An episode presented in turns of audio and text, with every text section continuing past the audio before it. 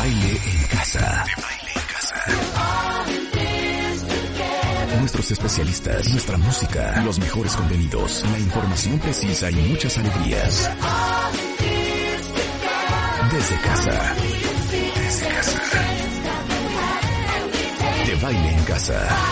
Todos los días, de 10 a 1 de la tarde, México se queda en casa con Marta de Baile. Solo por W Radio.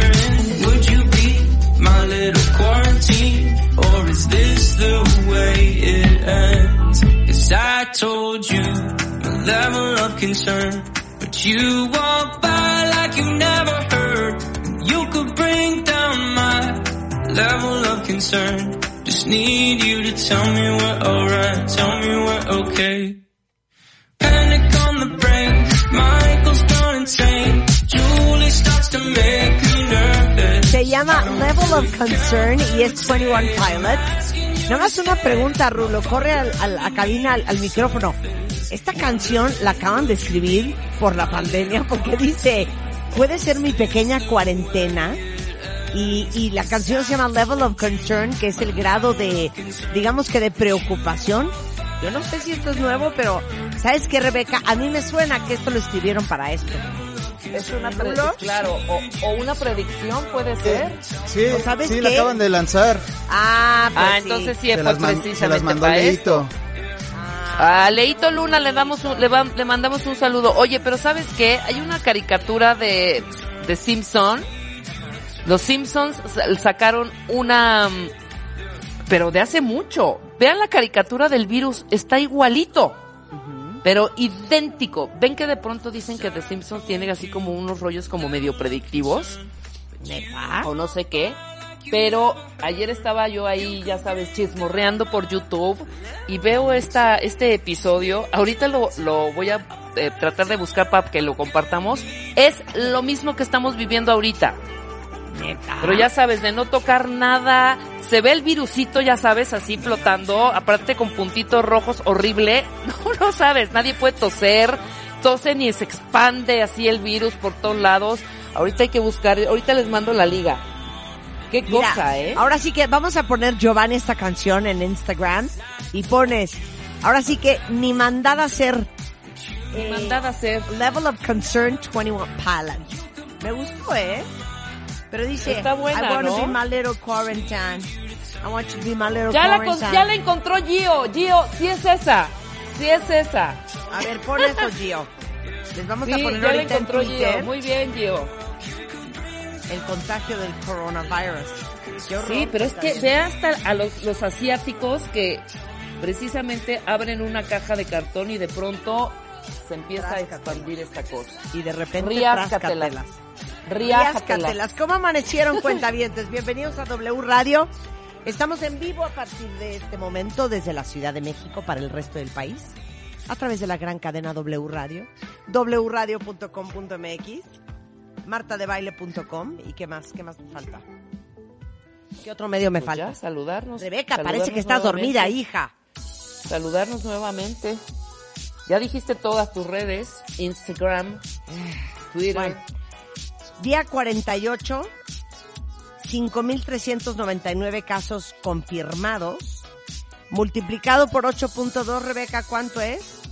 Más cinco que llevábamos, 40, 45, 41, por ahí de, por ahí de cincuenta y tantos, ¿no?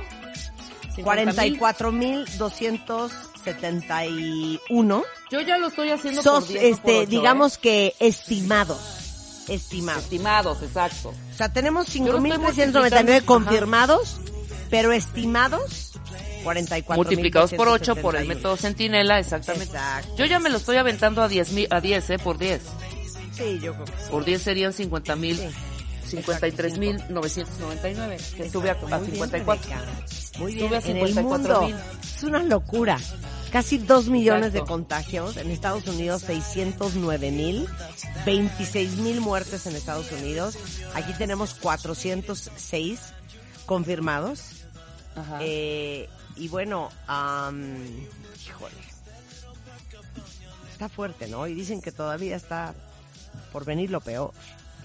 Oye, Exacto. ¿cómo me reí ayer en Instagram con ustedes, cuentavientes? Fíjense que, miren, ustedes no están para saberlo, pero pues yo estoy haciendo todo el que hace de mi casa. Entonces hagan de Ajá. cuenta que termina radio, hago un par de videollamadas con todo el equipo de oficina, hago, ya sabes, WhatsApp video, juntitas, organizamos cositas y luego ya, ahora sí que me doy a mi quehacer. Entonces, Muy bien. Miren, no es por presumir, pero soy bastante profesional. En lavar los platos, este, en secar, en ordenar, soy experta. Te sé, te sé manejar muy bien todos los productos ¿Qué? de limpieza, por ejemplo. Lo que viene siendo ¿Qué es su, su limpia vidrio, su desengrasante, su cloro, su jabón de O sea, trastes. sabes o sea, perfecto sé, qué va sé para muy bien, sé muy bien. Sé lavar muy bien también, o sea, la ropa, pues. Ya sabes desmanchar Hijo, esto, echar las sábanas, sacarlas calientes, tenderlas calientes para que no se arruguen de más. Muy bien en esa área. Sé planchar. De hecho, hasta hice un video en YouTube sobre cómo planchar. Pero les digo una cosa, necesito música cardíaca para este momento. Ah, sé aspirar. Muy bien. Y como tengo la Dyson nueva, no saben qué bonito aspiro. De hecho, puse ayer el poder de la atracción de la Dyson. Y cada vez que, que, que aspiro, lo que pasa con Lapo, el, el, el bebé que tenemos en casa, un, un ah, French Bulldog, que cada vez que prendo la Dyson se vuelve loco. Entonces, ahí para que lo vean. Bueno. Donde no me sentía yo segura, Donde y quiero convocar a, a todo el mundo a redes sociales, donde no me sentía yo en mi fuerte, Ajá. es en la trapeada. ¿Está ahí Natalie? Sí, ya está. Natalie. Natalia Rotterman. Hola, hola. Natalie. Natalie, Natalie, Natalie, Natalie. Pues ya estaba, ¿no? Les digo una cosa, trapear es un arte. Ajá. ¿eh? Miren, barrer como sea, yo la verdad no barro. Entonces nada más agarro la, la aspiradora Dyson y vámonos, tas, tas, tas, tas, tas. Limpié todo, aspiré todo el piso de la cocina y todo el piso de la terraza. Y Ajá. después procedí a trapear. Ahora, quiero que todos comentemos que trapear es un arte. Rebeca, ¿has trapeado alguna Sí. vez? No, claro, por supuesto, pero es que yo aquí es obsesión. A ver, hija. quiero ver, Aquí- quiero ver cómo trapeas. Aquí es trapear. Primero barrer. ¿Ok? Primero yo lo que hago es barrer, que barrer. ah, o sea, prefiero mil veces trapear que barrer, güey. No, es que Mil, no se barre, mil. no se barre, se no. aspira. Bueno, no, no, espérate. Ay. Se barre, se trapea y se aspira en esta casa. No, hija. Sí. A ver, no, no.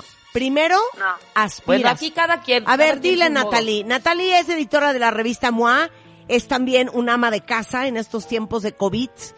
A ver, Natalie, ¿estás de acuerdo que primero se aspira, no se barre? No, yo sí barro. Oh, ¿qué está pasando? Pues yo está muy también mal. barro, Marta. Están muy mal, están muy mal. No Yo sí barro y también aspiro. No es necesario, porque para eso está la aspiradora. O sea, Pero barres, barres, cosa. espérate, barres hojas. Barres hojas. No. Barres, Ah, ¿qué más podrías barrer? Oye, barres que se rompió. El, no, cero. Que el otro día se rompió un vaso en mi cocina y se hicieron mil vidritos. Eso lo barres. Pero el polvo, Yo barro todo. el polvo se Cocina, aspira, hija. Yo barro cocina, pero también lo aspiro. Lo que No. pasa es que aquí, como es un, un ventanal, toda esta casa es una pecera, Sí. cuentavientes, o sea, está lleno de, de vidrios, entonces mucha ventana.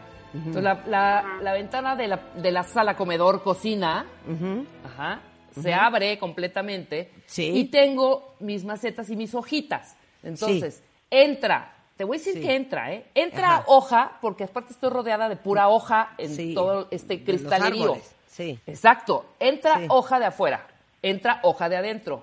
Entonces, tengo que barrer esa parte. Ya que barrí, esta es mi manera de hacerlo. Ya barrí. Ahora le echo un- una trapeada. Que la trapeada creo que me cuesta menos. Sí. Ah, también tengo una estupidez que hice el Pero otro ¿cuál día, es tu lógica de trapear y luego aspirar? No entiendo. Pues No. no sé, o sea, es porque... orden. Así sí, no no. es, es que así no es, hija. Lo es que que, así pasa no es es. que también es que también digan. Exacto. Es que bar, es que aspiro también los muebles, aspiro arriba, aspiro los cojines, Ajá. aspiro No, a todo. ver, yo. No, aspiro no, las todo sillas mal. del comedor. Todo mal, lo estás haciendo todo mal. A ver, Natalia, Marta, vas. yo vas. estoy aquí más bien para tomar esa clase, no me juzgues, porque tú eres la reina del No, pero ayer nos ahogábamos de risa a las 12 de la noche sobre la trapeada que, les digo una cosa, no minimicen la trapeada, ¿eh? No echen la trapeada en saco roto, ¿eh? A la trapeada no la ningunen. Trapear No, no. es un arte. A ver, Natalia. Es un arte, es un, es un, o sea, es una agilidad, una habilidad que de verdad nos deberían de enseñar en la escuela. O sea, Sí. es, ganó, hicimos encuestas en revistamoa.com, en nuestras redes sociales y todo, de cuál era el quehacer que más detestaba a todo el mundo y que peor le salía a todo el mundo. Sí. Y sin duda, un, un ganador definitivo fue trapear. Y a ver, entonces, tú dices, ya, yo ya preparé mi cubeta, Ajá. yo ya tengo mapeado cómo voy a trapear y en qué orden. Ok. Ajá. Yo creo que nueve de diez veces acabas atrapado en un circulito Sí, sí, sí, medio sí, sí. del que no puedes salir más que ensuciando todo lo que ya trapeaste. Ok. Claro. ¿ok? Entonces, bueno, Claro. eso, es muy, muy- eso es muy, muy complicado también. Ok. Este, sí, como bien dices, Marta, si no has eliminado todo el polvo y toda la mugre anteriormente, Es un horror. pues, pues no, no, no puedes trapear, porque solo estás arrastrando con agua El, la mugre. este lodazal, un lodazal. Ujú. Entonces, luego, Entonces yo lo estoy haciendo bien. Primero barro y luego No, y luego es que no, deja que termine Natalia y ahorita te vamos a decir Rebeca porque lo estás haciendo mal. Ok, continúa Natalia. A ver. Entonces, por eso ya estás jalando todo el polvo que no levantaste, que no aspiraste, Sí. y entonces ya primera vez que metes a la cubeta tu trapeador o tu jerga, Es que esa parte no lo puedo creer. Les digo ya en serio. trapeando cuentavientes. con lodo. Exacto. Ya se hizo un pantano tu cubeta. Ya y está negra. Es agua. lodo por toda tu casa. No puedo A ver, creer el claro.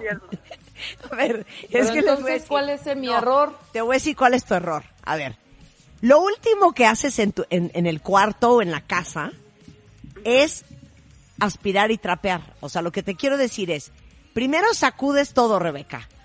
Porque Sí, todo que eso que sacudes de los muebles, aparte se tiene que sacudir con un trapo ligeramente húmedo. Porque si no Sí. está húmedo, no atrapas el polvo.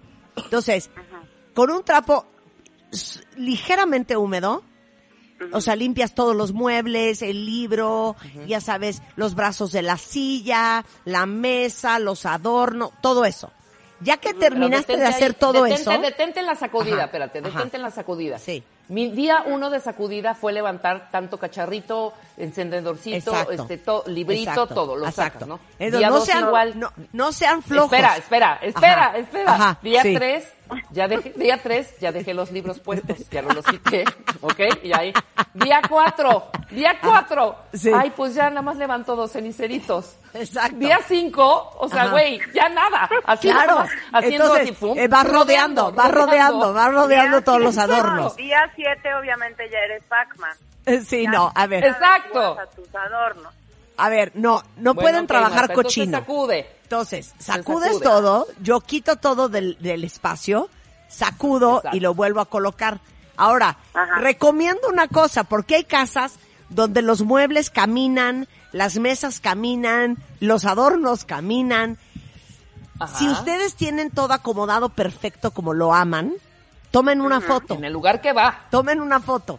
El otro día, este, me ayudó a limpiar mi hija y cuando llego a mi cuarto, Yo dije, esto no va aquí y esto no va aquí. Y en mi ¿Qué este cuarto, pingüino aquí? totalmente, sí, te lo juro que todo está acomodado con absoluta precisión y con, y con, y con, y con, ¿cómo se dice? Con ah, simetría. Entonces yo dije, esta concha no va acá, estos libros no van aquí. Entonces te lo juro que tuve que ir a mi archivo a ver las fotos para acordarme cómo los acomodé en el principio. Entonces, eso es una recomendación.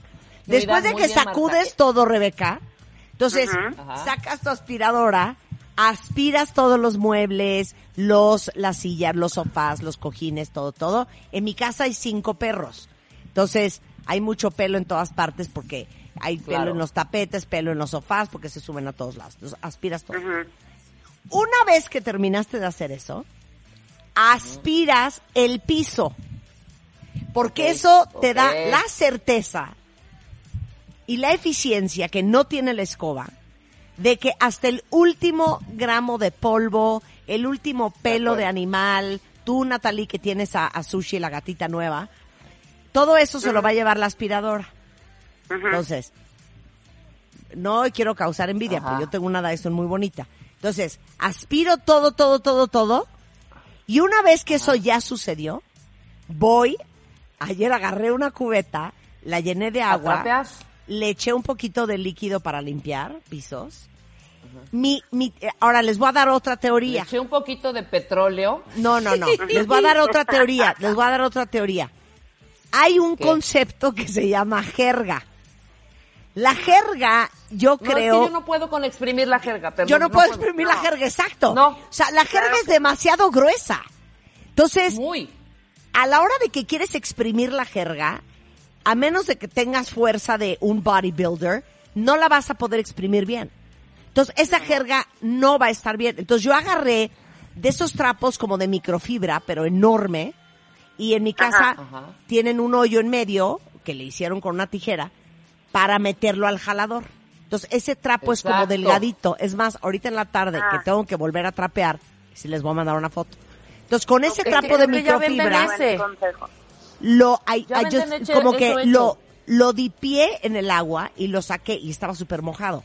Entonces, lo que hice fue trapié toda la cocina, se llenó de agua y trapié, como dice Natalie, en un mapa para que yo quedara al frente de la puerta y me pudiera salir. ¿Me entiendes? Ajá. Ahora, Entonces, ¿con chancla hay- o descalza? Porque eso también No, es con un- chancla, hay que con chancla, con chancla, con chancla. Con chancla. De, de pelos, pero la, la parte de abajo es como de hule. Ok, entonces... Se oye bastante encharcada tu situación. Sí, o sea, sí estaba, sí estaba muy mojado. Entonces, me salgo por la puerta donde, donde estaba la cubeta. Entonces, lo que yo hago es, como esa agua está limpia, porque nada más Ujú. dipié el trapo primero, que el trapo estaba limpio. Entonces, dipeo, entonces, eh, como que la aprieto adentro del agua, la muevo para que salga todo lo que estaba sucio Lo mugre. Ajá. la exprimo cañón, que esa sí es muy fácil de exprimir. La vuelvo a poner y vuelvo a empezar el mismo caminito para, digamos que, absorber la mayor cantidad de agua y si me quedó algo, este, este, lo Sí, recoja. o sea, ajá. Luego ya Ajá, me salí, o sea, cerré todas las tres otras puertas para que ninguno de los perros se metiera y no hubiera patitas y esperé a que se secara el piso. Se los juro que me hubieran visto parada fuera de la cocina, Sí, casi casi haciendo ahí, casi, casi changuitos de Dios de mi vida que no haya quedado embarrado porque había como grasa, había limpiado abajo del fregadero el día anterior, o sea, un relajo.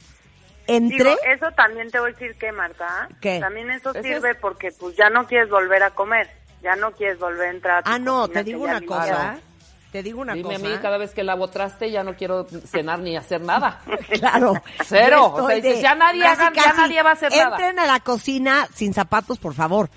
Entonces, sí, claro. el piso de mi cocina es negro. Que yo no sé qué es peor, si un piso negro o un piso blanco. Negro. yo Porque creo, ¿eh? negro se ve a todo, se ve notar- la migajita, se ve el punti, se ve todo en el piso negro. Entonces, Si hay una limpié todo grasa, ahí. y quiero decir, y quiero un aplauso, Rulo, me quedó espectacular. Hubieras tomado una foto y subir el piso ese. Ahora, te voy a decir Ajá. una cosa rápidamente. pero yo les quiero dar un consejo Sí. que tenemos en Revista MOA en nuestro de nada para trapear. que justamente aparte, imagínense esto, lo habíamos hecho, des- lo teníamos listo desde, yo creo que desde febrero, porque ya estábamos todos como muy ansiosos de no saber trapear. Y justo coincidió con este, esta cuarentena y este encierro que estamos viviendo todos. Pero bueno, ahí hay un tip, Marta, que te voy a corregir y que nos puede cambiar la vida a todos. Dos cubetas de agua. Una Ajá. tiene tu mezcla de jabón, que es con Ah. la que vas a trapear. Y la otra, que puede ser agua caliente de preferencia, es donde enjuagas. Tú enjuagas, exprimes la mugre, sacas toda la onda ya, vuelves a dipear en el jabón y te das otra vuelta trapeando. Pero el agua con la No, que bueno. trapeas siempre está limpia. Eso está muy Entonces, bien. Ahora qué buen tip que hay que ponerle jabón porque yo no le pongo jabón a nada. Ni dos ni dos cubetas. Yo conseguí un mechudo, ¿sabes qué es maravilloso? Hay unos mechudos que son de servitualla. Mucho, muy cargado de servitualla. Y trae ya su cubetita con una cosita en- arribita que puedes. Con que un metes colador. mechudo. Ajá, y lo volteas así y exprime padrísimo. Nada más que sí les voy a decir una cosa. No agarra todo el piso, ¿sí me explico? Empiezas a, a- a trapear, que ya me pasó, y yo, ya trapeé. Me voy atrás para ver, y aparte hasta me agaché para ver unas, unas manchitas ahí que no agarró el trapeador, otro ya seco, otro mojado, otro fatal. Entonces, y lo hice a- metiéndole en este donde uno jala, ¿cómo es este plástico que es una eh, lo que jalas para ¿Cuál? agua, pues? El jalador. El jalador, ahí claro. puse, me valió, ahí le hice un hoyo a la jerga, me vale, jerga. Ajá, y ahí no, metí, ahí en el jalador metí el, el- Yo no les manejo todo la mal, jerga. hombre. no, todo no puedo mal, la jerga. mal. Oye, Javier Zúñiga nos da el siguiente consejo. Dice, A ver, Marta, yo tiro agua con algún líquido limpiador y tallo con una escoba. Después Ah, con un jalador saco toda el agua y después con escoba y jerga doy una trapeada y después seco exprimiendo la jerga. Javier, ¿qué quieres? Pues ¿Que no nos dé un infarto? idea. O sea, sí, pero ya viste el cansancio. Depende del piso. Y depende del o sea, piso también. Claro, es que el de él es de azulejo. Ese es su ejercicio Sí. del día. ¿Qué? ¿Ves? Dice Ana Paz, ya no se usa jerga para trapear. Se usa un mechudo de fibra. No, bueno, es yo que el nada más les mechudo digo me que me contracturé un año, ¿eh? Yo que estuve con una, un do- una- con un dolor un año de, la trapeada y de Oye, la... ahora, barriga. quiero hacer, quiero poner otra situación sobre la mesa. A ver. Muchos trapeamos con líquido limpiador. Me decían en Instagram ayer, y pongan el post de cómo acabé, porque ahí lo puse en mi feed, cómo acabé después de hacer mi quehacer agotada, que es muy bueno echarle vinagre blanco, pero no, no, no sé por qué siento que va a oler horrendo. Yo siento Como que va a oler a aderezo No sé. en mi casa toda la noche. Pero ¿será que el blanco no, No. huele como huele el, el de manzana? Yo creo que no, ¿eh? Esa a No, lo no, mejor no. limpia Es diferente. súper bien. A mí me recomendaron jabón Roma Ajá. con un poquito de cloro y agua. Jabón Roma, así. Luego un poquito de cloro pic, y luego agua. Y ya con eso, o sea, no hay arrasa con arrasa con la grasa, arrasa con todo. Aguas con, aguas con las mezclas, por favor. También tenemos eso en Revista MOA. Le- ah, bueno, entonces, en Revista MOA de este mes, en la que sale J Balvin en la portada, está el Sí. arte de trapear, investigado y researcheado por si alguien necesita, ¿eh? Bien. Ahora, les voy a decir otra cosa. Sí. Quiero eh, respetar, aplaudir y celebrar a todos los que son un profesionales, eh, son profesionales en la trapeada, porque les digo una cosa, trapear es, Es una chinga, Un perdón. aplauso, por favor. Un aplauso. Totalmente. Mira, porque se- como sea, lavar un excusado, lo domino, lavar los lavabos, te lavo la tina, te plancho, te lavo ropa, este, ah, sé manejar la Karcher muy bien también, fíjense, sé carcherear muy bien. Carchereo muy bien, con el jalador, la Karcher muy bien, el patio, el jardín, digo, el, el garage, pero la trapeada es una cosa muy complicada. Ahora estoy ardida y lo quiero comentar. Ayer se me informó, necesito música cardíaca para esto, ayer se me informó en Instagram, Dyson México, ¿Qué? que Dyson, que es la marca de mi aspiradora, la que acabo de tuitear ahorita, tiene una vaporera. Que con ella ¿Cómo? se puede trapear. que Claro. Claro. Hace y todo el Dyson, sentido. sabiendo que soy una mujer de edad confinada, con las espaldas que me arden, como decía mi mamá, yo quiero saber por qué yo no tengo esa vaporera.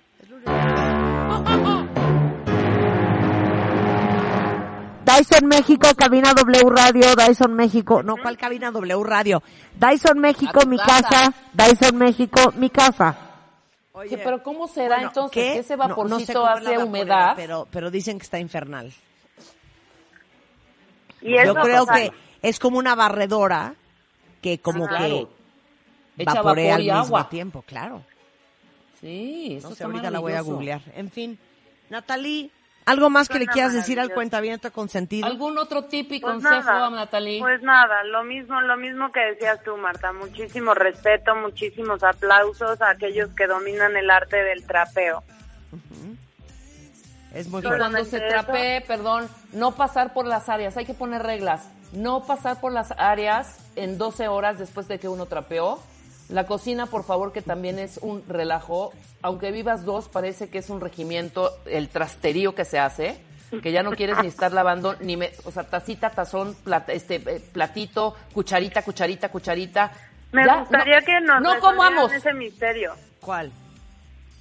¿Por qué Pues sale como tanto tú te plato? comes un cereal y llegas y entonces a los tres minutos regresas a tu cocina y hay 17 platos. Sí, Pero está- ¿por qué sí, ¿de dónde salen?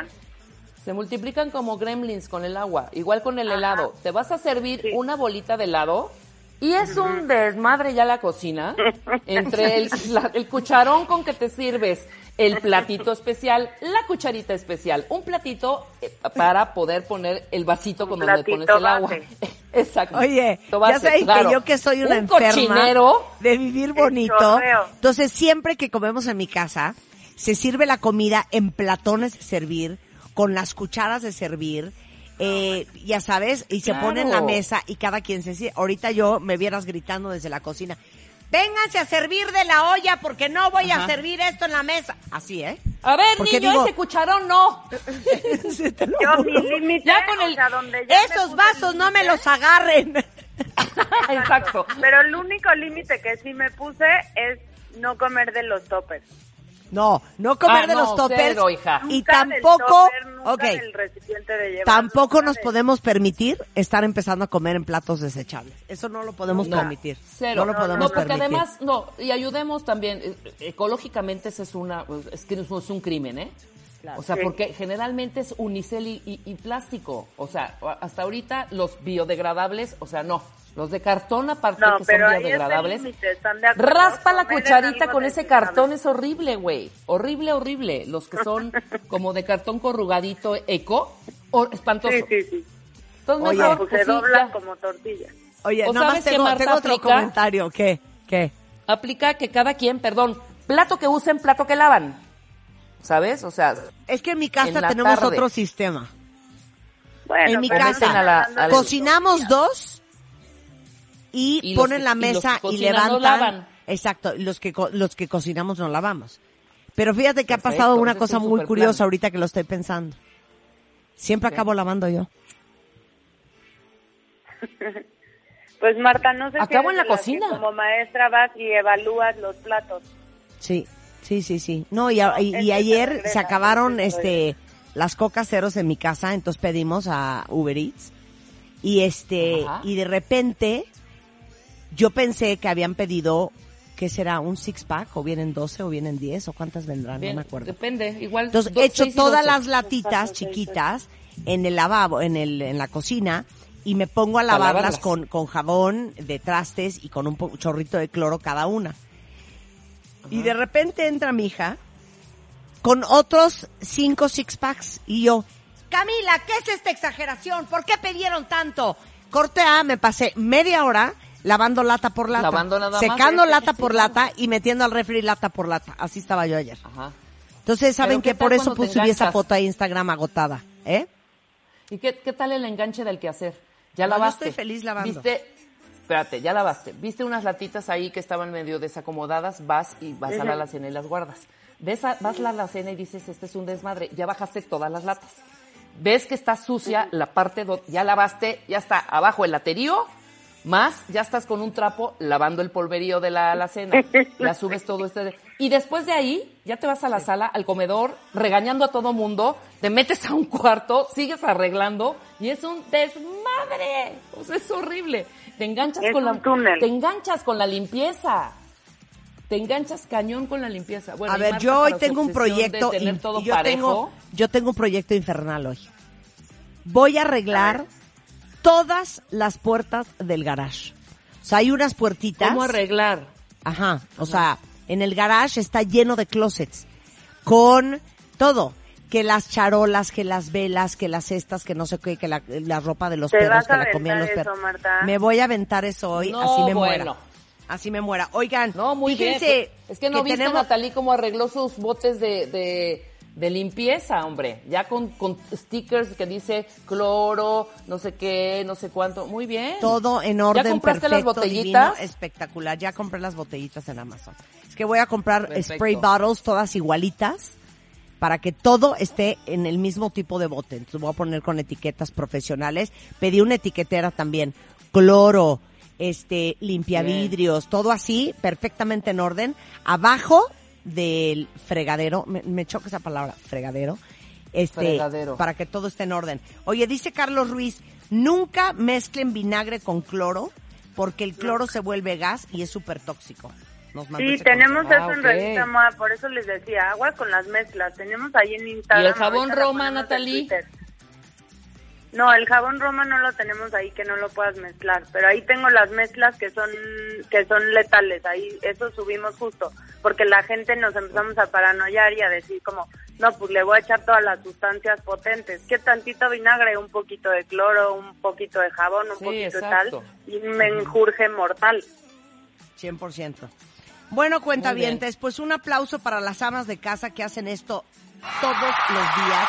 Un aplauso para todas las chicas que nos ayudan todos los días y que gracias a Dios hoy tenemos la oportunidad de que estén sanas y salvas en sus casas. Más que nada. Exactamente. Exactamente. Muy bien. ¿Y sabes qué, Rebeca? Que. Eh, Natalie, que nosotras nos estemos enseñando, ¿eh? A ser mujeres. Exacto, mutuamente. Exacto, hacer mujercitas. Más que nada. Oigan, A alzar cuento, nuestras ¿eh? piezas. Exacto, les Al- cuento lo tu Cállate pieza. ya, cállate ya. Les cuento lo que vamos a hacer el día de hoy. Hoy tenemos a Jessica Joel Alexander, que es una gran escritora y periodista de Estados Unidos, experta en investigación cultural, en psicología y crianza estilo danés. Ya ves que, ya ven que eh, Dinamarca es uno de los países más felices del mundo. Y hoy vamos a hablar de cómo criar niños felices. Tenemos a Ariana Huffington hoy. Ya saben que es fundadora y directora ejecutiva de Thrive Global, editora de más de 15 libros. Eh, hoy vamos a hablar de cómo ser líderes en tiempos de coronavirus para todos los jefes, directores, gerentes, CEOs que son cabezas de empresa y que están teniendo que liderar a distancia. Qué complejo. De eso vamos a hablar con Ariana Huffington. Anamar Orihuela, que la cuarentena no te robe tu autoestima. Para todas las que no se han pasado un cepillo, no se han puesto un tacón, no se han vestido. Para todos los que no se han rasurado. Y dices, soy igualita al otro Oye, yogi", ¿no? para los que los que no se han podido pintar el pelo ni hacerse sus rayitos, para los que no se han podido cortar el pelo, bueno, ¿qué hacer para que la cuarentena no te robe tu autoestima? Todo eso y más antes de la una, hoy, en W Radio.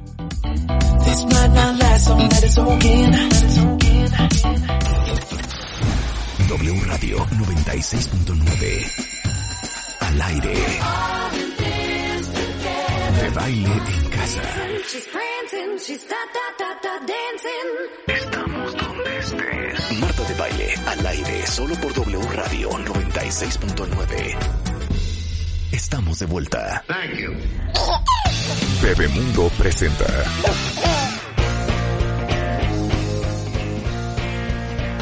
Bueno, cuentavientes. Para los papás y mamás que están por cumplir eh, pues tres o cuatro semanas con sus hijos en casa, ha sido sin duda un reto bien especial porque seguramente muchas familias no habían pasado juntos 24 por 7 y además pues pendientes de la escuela, de la casa, eh, de los límites, el convivio intenso.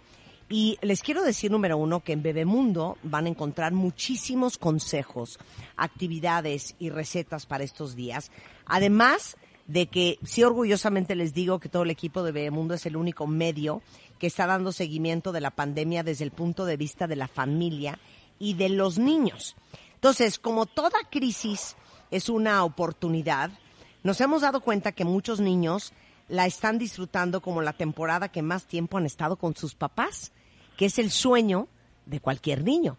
Y como lo hablábamos ayer con Ariel Grunwald, eh, depende de nosotros los adultos que los niños, cuando crezcan, recuerden esta época como una aventura increíble y espectacular o como un infierno. Entonces tengo a Jessica Joel Alexander, ella es una escritora y periodista de Estados Unidos, es experta en investigación cultural, psicológica y la crianza de, eh, del estilo danés. Es autora con la psicóloga Iben Sandal de un bestseller que se llama Cómo criar niños felices, los secretos de los, eh, del país más feliz del mundo. Se, llama The Danish Way of Parenting y ha publicado en el New York Times, en el Wall Street Journal, en the Washington Post, en Vanity Fair. Escribe frecuentemente para the Huffington Post, para el Copenhagen Post y The Local Denmark. Y es un honor y un orgullo que esté con nosotros para compartir para todos ustedes que tienen hijos, niños en su casa, ¿Cómo le vamos a hacer para criar niños felices y aprovechar esta cuarentena? Hello, Jessica. How are you? I'm good. How are you? I'm great. Did you understand everything I said in Spanish? You know, I understood a lot actually. That's but, um, great. That's great. So where are you physically? I'm in. Yeah, right now I'm in Rome. Um, Okay, Yeah, I'm in Rome. So I'm in the in the heart of lockdown. Yeah. So you've been locked down for how many days? Um, we're we're finishing week six now. Están en la semana seis y está en Roma. Okay, so let, let me just, uh, from time to time, uh, translate whatever you're saying in English to Spanish. Um, Okay. so let's start with the basics. Explain to everybody the art of the Danish way of life and raising kids. Right. Okay.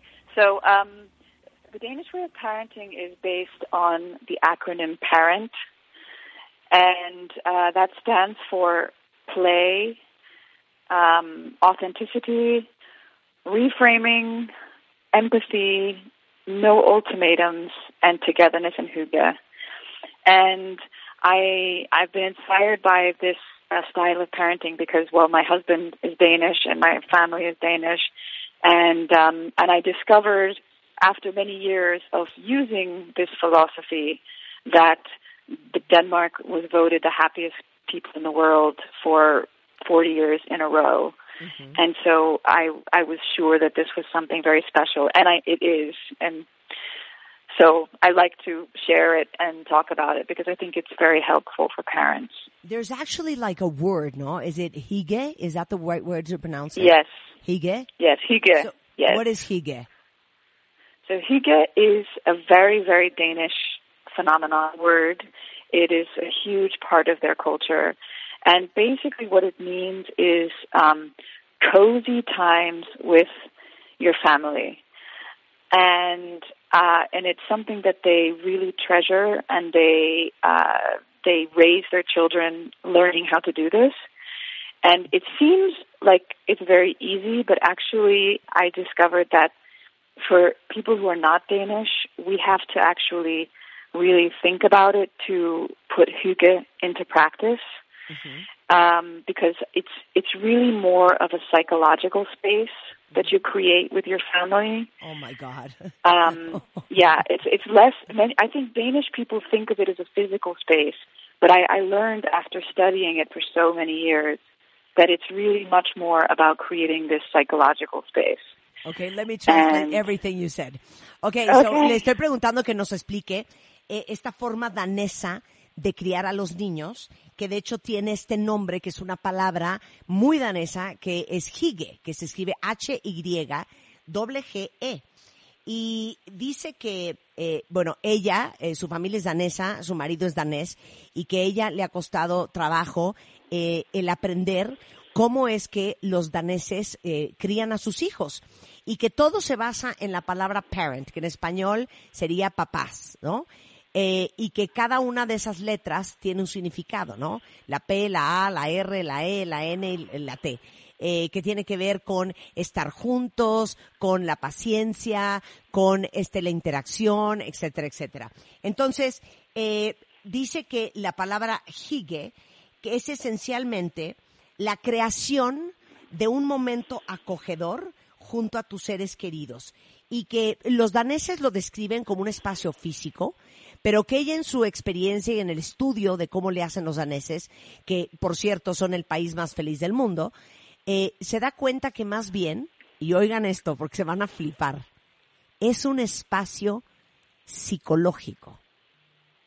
Entonces imagínense ustedes lo que esto significa para todos los que somos papás, que cuarentena o no cuarentena, eh, cuando estamos con nuestros hijos, la actitud y el ambiente que creamos normalmente es, ya te bañaste, métete a bañar, lávate los dientes, deja al perro ya. ¿Quién no hizo la tarea? Pero si llevas dándome, entonces es creamos un ambiente súper caótico, súper neurótico, sin darnos cuenta. So what I said in Spanish is, you know, eh, you said that this is more like a psychological space. And I'm saying that quarantine or no quarantine, usually as a mother, as a father, the type of ambiance that you create in the home is quite neurotic and cha- chaotic. Like, mm-hmm. get into the shower, no, leave the dog. Did you do your homework? Why are you mm-hmm. playing right now? Turn off the TV. So the whole ambiance and the whole energy that you're creating is of neurosis, chaos, lack of harmony, hysteria, eh, impatience, far away from hige, very far away from hige. hmm Yeah, and I think, but this is also mainly because most of us grew up this way. So we just tend to sort of repeat what we what we were used to. Yeah. Most, you know, that's what's usually happening. Claro. So um, also for me, you know, it was it was this it was a big surprise to see how important it was to make this space for Danes. You know how much they they they valued it, and this was I think sometimes for parents we feel like we almost feel like we're being a, a better parent by telling them, you know, do this, do that, you know, do your homework, stop doing that. Yeah. But but actually, it's very good to carve out this space um, where you can come together without all of that stuff. It's like creating an oasis. Yeah. That, that is what the home should be. Yes, of course. I mean, that's ideally what the home is. But, I mean, it's not, but it's, it's unfortunately, it's difficult to have that all the time, and that's okay. But the concept of hygge is really about, you know, making time for it, is, is, is really making an effort to create the mindset for, for, for making this time with our kids. Uh, you know what I just thought? I just thought that there's What? many adults, um, and we've heard so many of these stories, especially with men, that after work they go have drinks with their friends, they invent all sorts of activities because deep down inside, they actually don't want to go back home. And this is an adult that can make the decision to stay out. Now, the kids are basically um, not independent and cannot make that decision. But probably many of our kids, if they could decide to not go back home today, tonight, this afternoon, or after school, they would, which is so sad. No, I hope not many kids feel that way, but um, You, know, when understand they're what I'm saying? They, they, they, of course, of course, of course. Um, I mean, I think it's also really challenging right now uh, in this period. Uh, I, I don't know if Mexico. Are you going on lockdown now? Oh, darling, darling, do you have three hours? Oh. We're supposed to be in absolute lockdown, but there's a lot of people still out. So let me just translate what we just talked about. Entonces le digo que eh, muchas veces creamos espacios que son neuróticos, impacientes, poco armoniosos. Este, y, y me dice que, que sí, que la verdad es que también la forma en que nosotros somos mamás y papás es la forma en que a nosotros nos criaron y es lo que aprendimos y es obviamente el único ejemplo que tenemos y por ende eso es lo que replicamos. Pero al final los daneses con este concepto del hige hacen un esfuerzo muy consciente, aunque no siempre se puede vivir y estar en ese, en ese ambiente, por crear ese espacio psicológico, emocional, de armonía y de tranquilidad. Y, y como dice ella, es algo que tienes que practicar, es algo que tienes que aprender a hacer, porque si no eres danés probablemente no se te dé de manera muy natural. Y le digo que tan, tan es real esto de, de el ambiente de una casa o, de, o el ambiente de un sistema familiar, que cuántas veces no hemos escuchado de gente, sobre todo hombres, que dicen, no, yo invento cien mil y un cosas para no regresar a mi casa porque quiero llegar lo más tarde posible porque no quiero estar ahí. Y le puede pasar también a las mujeres. Y eso que somos adultos que podemos tomar la decisión de postergar regresar a nuestra casa porque nos parece un ambiente súper tóxico y un infierno. Ahora imagínense que los niños tuvieran esa posibilidad o tuvieran esa independencia. Mi pregunta para ustedes es, ¿cuántos de sus hijos dirían, quiero regresar a mi casa, me urge después del colegio? ¿O creen que si pudieran, extenderían el regreso porque su casa es un ambiente súper tóxico? El caso es que es eh, especialmente difícil en una cuarentena. Me pregunta si estamos en cuarentena en México. Le digo que si tiene tres horas de su tiempo, que básicamente la gran mayoría estamos en casa, pero todavía hay mucha gente afuera. So basically there's a lot of people that have been at home for at least the last two, three weeks. There's a lot of people that still unfortunately have to go out to work. And there's a lot of other people that still are not understanding you know, the magnitude of what we're living. So that's where we are. So uh, explain to us, um, how do we create hige in our home? Um, well, I think the first step is understanding what it is, and uh, and actually you can you can find the Juramento Hygge on um, my website, which gives you some of the basic, um, uh, let's say, rules or you know, yeah, rules behind it. Like I said, Danes don't need rules because they grow up doing it, and so it's very natural for them. But for us, we need to sort of be aware of of what it takes, and um, so so that's the first thing is to be aware of what it is, and then to um, take some specific time in the day or whatever in the evening where you want you want to create this psychological space. Okay, stop right there. When we come back after the commercial break, we'll do the six the six uh, points that we have in our script. Um, So don't go. So don't go anywhere, Jessica. Okay. Le digo Okay. que, cómo, Okay. que nos tiene que enseñar a cómo se hace hige en nuestra casa. Y dice, primero, tienes que entender lo que es, que es un espacio psicológico, armonioso, amoroso, eh, que puedes crear en la mañana, en la tarde, eh, y, tomarte un tiempo para hacerlo. Eh, y una vez que eso sucede, eh, puedes ponerlo en práctica. Regresando del corte, tengo seis puntos de cómo se hace en el script, en el guion, y ahorita regresando eh, con Jessica Joel Alexander, vamos a aprender de cómo crear una familia más armoniosa y un hogar más calmo y más lindo para nuestros hijos. Y eh, todos los recursos están justamente en la página de Jessica, que es Jessica con doble S, Joel, que es Joelle con doble L, alexander.com, si quieren ir entrando en este corte comercial y ahorita seguimos platicando con ella. No se vayan, ya volvemos. Este mes, en Revista MOA, J Balvin en portada. Hablamos sobre su salud mental, su conquista al mundo y su nueva forma de vida. Además, la fe. ¿Por qué te conviene confiar y creer en que todo va a estar bien? W Radio 96.9. No te pierdas este viernes. Sam Smith. Con Marta de Baile.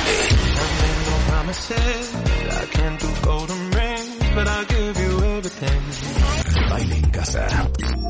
Solo por W. Es cierto, cuentavientes. El viernes voy a hablar con Sam Smith, que está en Londres porque va a lanzar su nuevo sencillo, entonces no se vayan a perder esa entrevista. Pero ahorita estamos hablando básicamente con una de las expertas a nivel mundial en felicidad de los niños, es Jessica Joel Alexander. Eh, tiene un libro increíble que es un bestseller que se llama Cómo criar niños felices, los secretos del país más feliz del mundo, que es Dinamarca.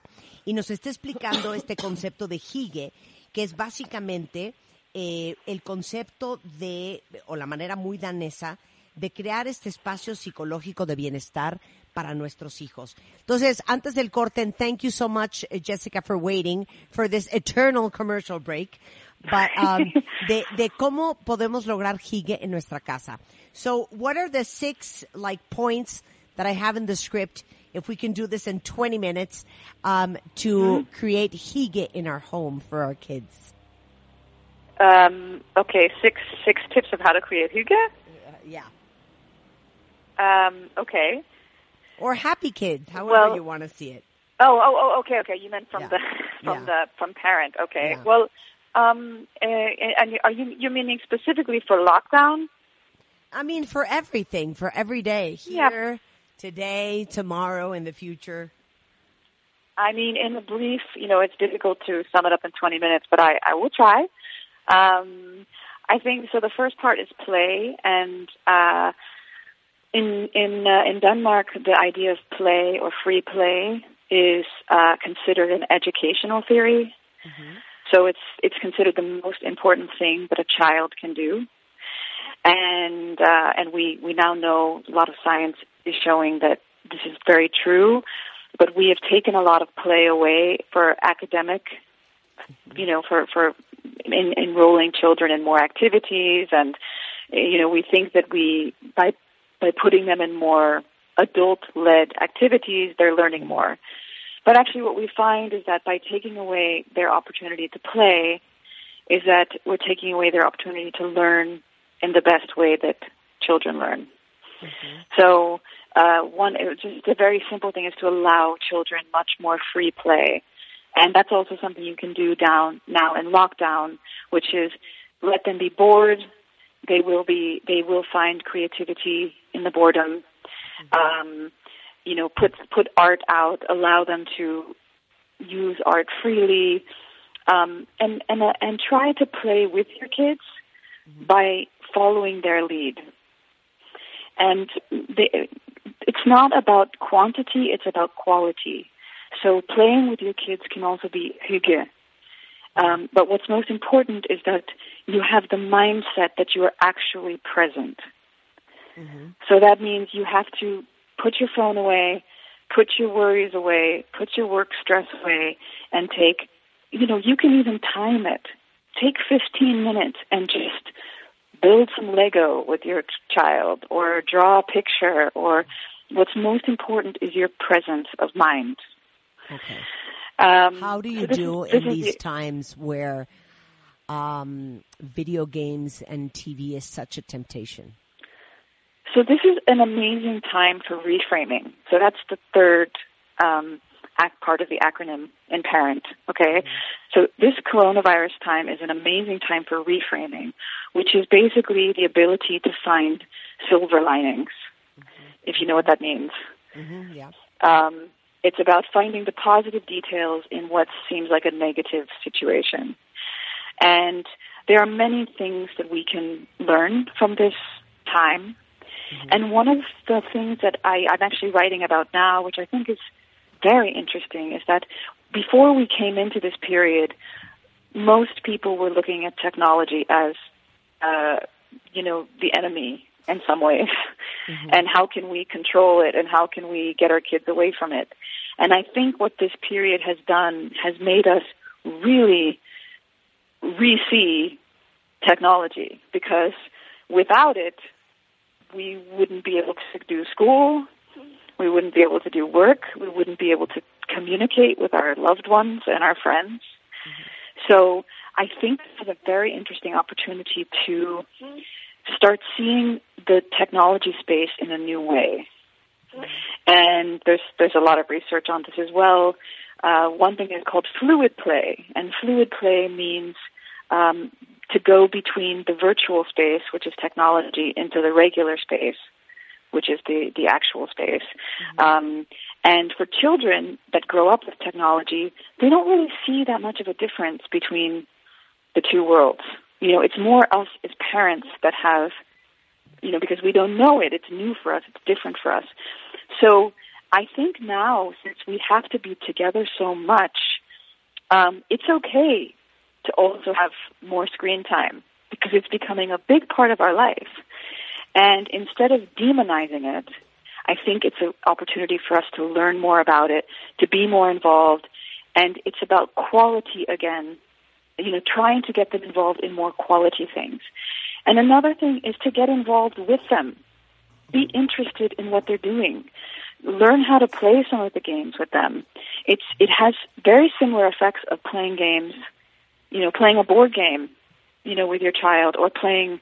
A, I just finished playing a game with my son on the computer, um, and it's just it's a really it's it's a really interesting time to re-see it because I do think this seeing what's happened. This is very much probably going to be our future. So I think we can embrace it in a totally new way. You must have routines. This is really important in this time. So it's not that they can be free all day long. You still need to have routines. It makes children feel more safe to know what they're doing. And you really need to have media free zones. So, like, that's also kind of part of Huga. It's like dinner time, no technology. Lun- you know, uh, Huga time, no technology. Um, you know, there are there are obviously places where you shouldn't have it, but but I think it's a really it's a good time that we can kind of come together a little bit on this on this aspect. Um, Okay. Let so me translate that's a bit of a mix. okay, yeah, that is a bit of a mix. Eh, le, pregunto que me, dé los tips de cómo podemos aplicar este concepto de hige danés en nuestra casa. Entonces dice, primero el tema del juego libre. Estamos muy acostumbrados a llenar el tiempo de los niños con actividades que son como académicas, con clases, con esto, con otro, en vez de darles la oportunidad del juego libre eh, que les da este espacio para ser creativos, para echar a volar su imaginación y, y, que ahora, por ejemplo, en tiempos de coronavirus, lo importante que es dejar que los niños se aburran, porque eso los obliga a buscar su creatividad, a buscar eh, otras alternativas para entretenerse.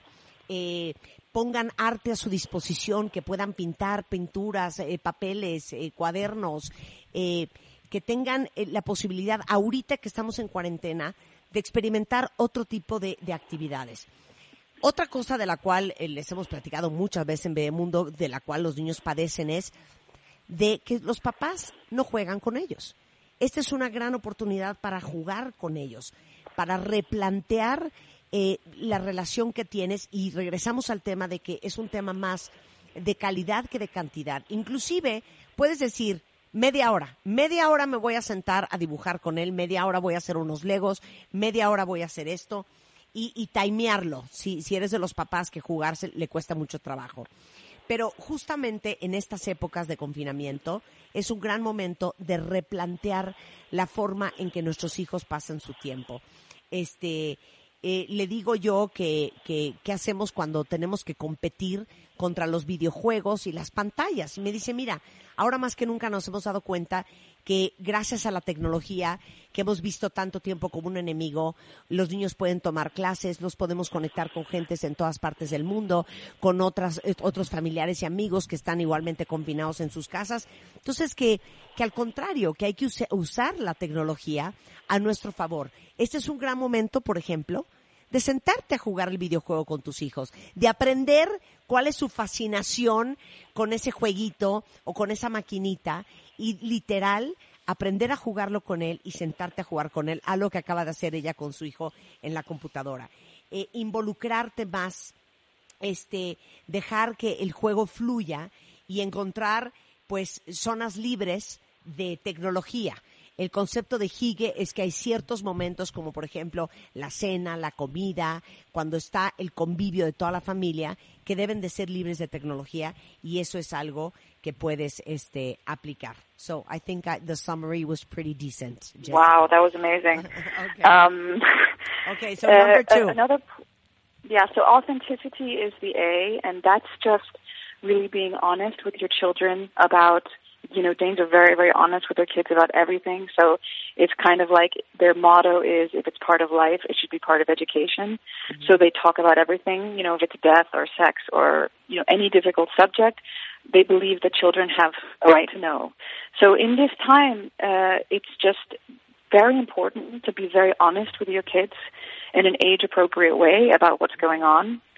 And, um, you know, for smaller kids, sometimes you can say that, uh, for example, the virus is like, uh, kind of like a bad guy and we're the superheroes and we have to fight them off by washing our hands or staying a little bit far away from each other because the germs can jump, but they can't jump far. Because smaller children, they don't really understand the difference between fantasy and reality. So this is one way to sort of help them understand what's happening and, you know, what we have to do. Um, but but it's very important just to be to be open and honest and not hide something. Some parents believe that they're protecting their children by not telling them the truth, but the the Danish way is completely the opposite. They believe that if you don't tell them, they think worse things. But telling them the truth, there's like a fine line between that and giving them uh, too much information that is unnecessary. Right. So you don't need to go into massive detail if they don't ask. Yeah. But just telling if they ask and talking about it in a very honest way, you know, mm-hmm. if you lie to them or and say like, "Oh, don't worry, you can never get it or we can never get it." Mm-hmm. Children can discover that and then they they don't trust us, right? So it's mm-hmm. important to be be honest and tell the truth. This is the basis of authenticity. But we don't need to we don't need to scare them. I always tell parents that that we are the lighthouse, right? We give them the direction. Where we shine our light, they will move towards that. So it's also, you know, it's fine that we're if we're anxious or we're scared, but try to be, you know, also try to be strong sometimes too. You know, it's it's fine to be anxious, but since we're guiding them, um, you know, where we shine our light matters. I love that. Eh, Specifically for all the people when, you know, the grandmother dies and the, you know, your child says, where's my granny? And they say, oh, she, she went on a very long trip, but she'll be back someday. And no, the woman's in Mhm. heaven. Um, le digo que, que cuál es el segundo punto y dice, ser auténtico. O sea, eh, la forma en que los daneses crían a sus hijos es, si es parte de la vida, es parte de la educación. Y eso aplica para el tema de salud, la muerte, el sexo. O sea, si todo esto es parte de la vida, debe de ser parte de educación. Y obviamente tomando en consideración la edad de, su- de- sus hijos eh, y, y la, la información y cómo se las vas a presentar, hablarle a los niños con la verdad. Por ejemplo, ahorita que estamos en esta época, eh, tienes que ser abierto con lo que está pasando. Si son muy chiquitos, puedes hacer hasta un juego de fantasía diciendo, pues es que este coronavirus es el enemigo y nosotros somos los superhéroes que tenemos que vencerlo a través de lavarnos las manos y cuidarnos y pa, pa, pa.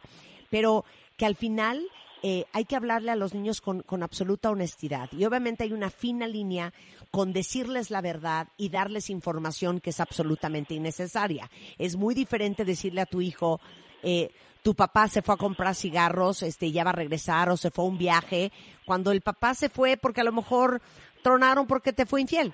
Entonces, tienes que ser honesto y decirle qué fue lo que pasó. No tienes que entrar a detalles de lo que pasa es que me fue infiel y entonces se, fue con su eh, amiga que le gustaba más que yo y entonces tu papá ahora va a formar. Eso no. Pero sí ser honestos y no engañar a los niños. Y dice, recuerden a lo que yo le digo mucho a los papás. Los papás somos el faro.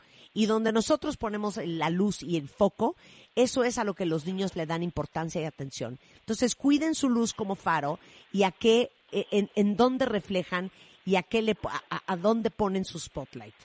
Um, we're almost out of time, so I, I I'm going to tell everybody to go and see the script that we base this conversation on.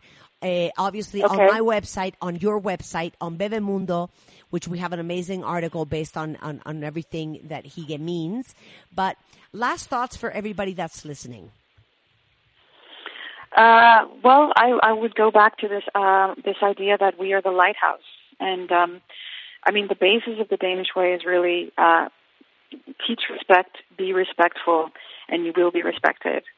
And um, yeah, I think that if we keep sending consistent signals of the values of our family, then our children will learn to navigate their, their lives towards that.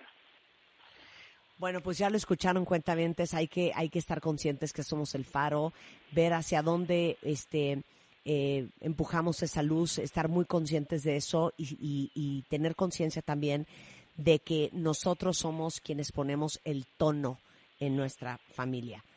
Tanto en el sitio de Jessica, que es jessicajoelalexander.com, ahorita se los pongo en Twitter. Ella está en Instagram igualmente eh, y en Facebook, eh, o pueden entrar a thedanishway.com. Eh, Bebemundo tiene un artículo que les acabo de postear en Twitter. Eh, pueden terminar de leer el guion en el cual basamos esta conversación, de lo que significan cada una de las letras de la palabra parent o papás en inglés, para que en esta cuarentena más que nada, que estamos conviviendo tanto con nuestros hijos, que nuestra energía y nuestra actitud crea o, o destruye el ambiente que estamos generando en nuestra casa, más importante que nunca, que lean de lo que estuvimos hablando con Jessica. Jessica, thank you so much for being on the show. Thank you. Um, Thank we will be so much. sure to send everybody to buy the book and read your website and find more information so they create more loving spaces. Oh yeah, and, they have to the the remember that the if you can put it on your site or somewhere that if they go to jessicajoelalexander.com, you can download the Juramento Huga in Spanish. Ah, sensacional. Que si, eh, si entran a su sitio, está la versión en español de todo este concepto para que ustedes la downloaden a su computadora. Entonces voy a repetir, es Jessica Joelle con doble L y R al final, alexander.com. Thank you, Jessica. Yes. A big kiss on to, uh, Thank you so to- much. to Rome. Big kiss. Bye. Thank you. Bye. Bueno, ¿no saben qué interesante todo este concepto? De hecho, el libro de Hige es uno de los libros que recomendé el pasado Día de las Madres en, ah, en mis listas de Amazon, en My Favorite Things.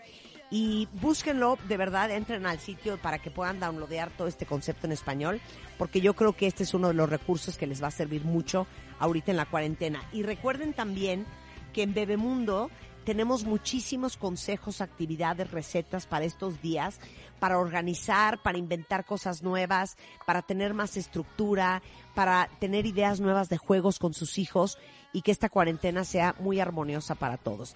Vamos a hacer una pausa, regresamos después del corte en W Radio, no se vayan.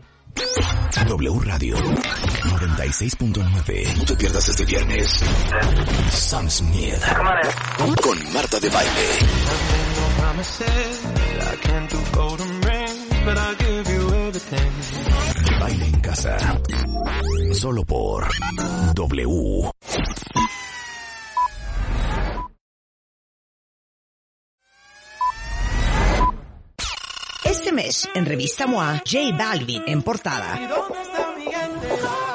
Hablamos sobre su salud mental, su conquista al mundo y su nueva forma de vida. Además, la fe. ¿Por qué te conviene confiar y creer en que todo va a estar bien?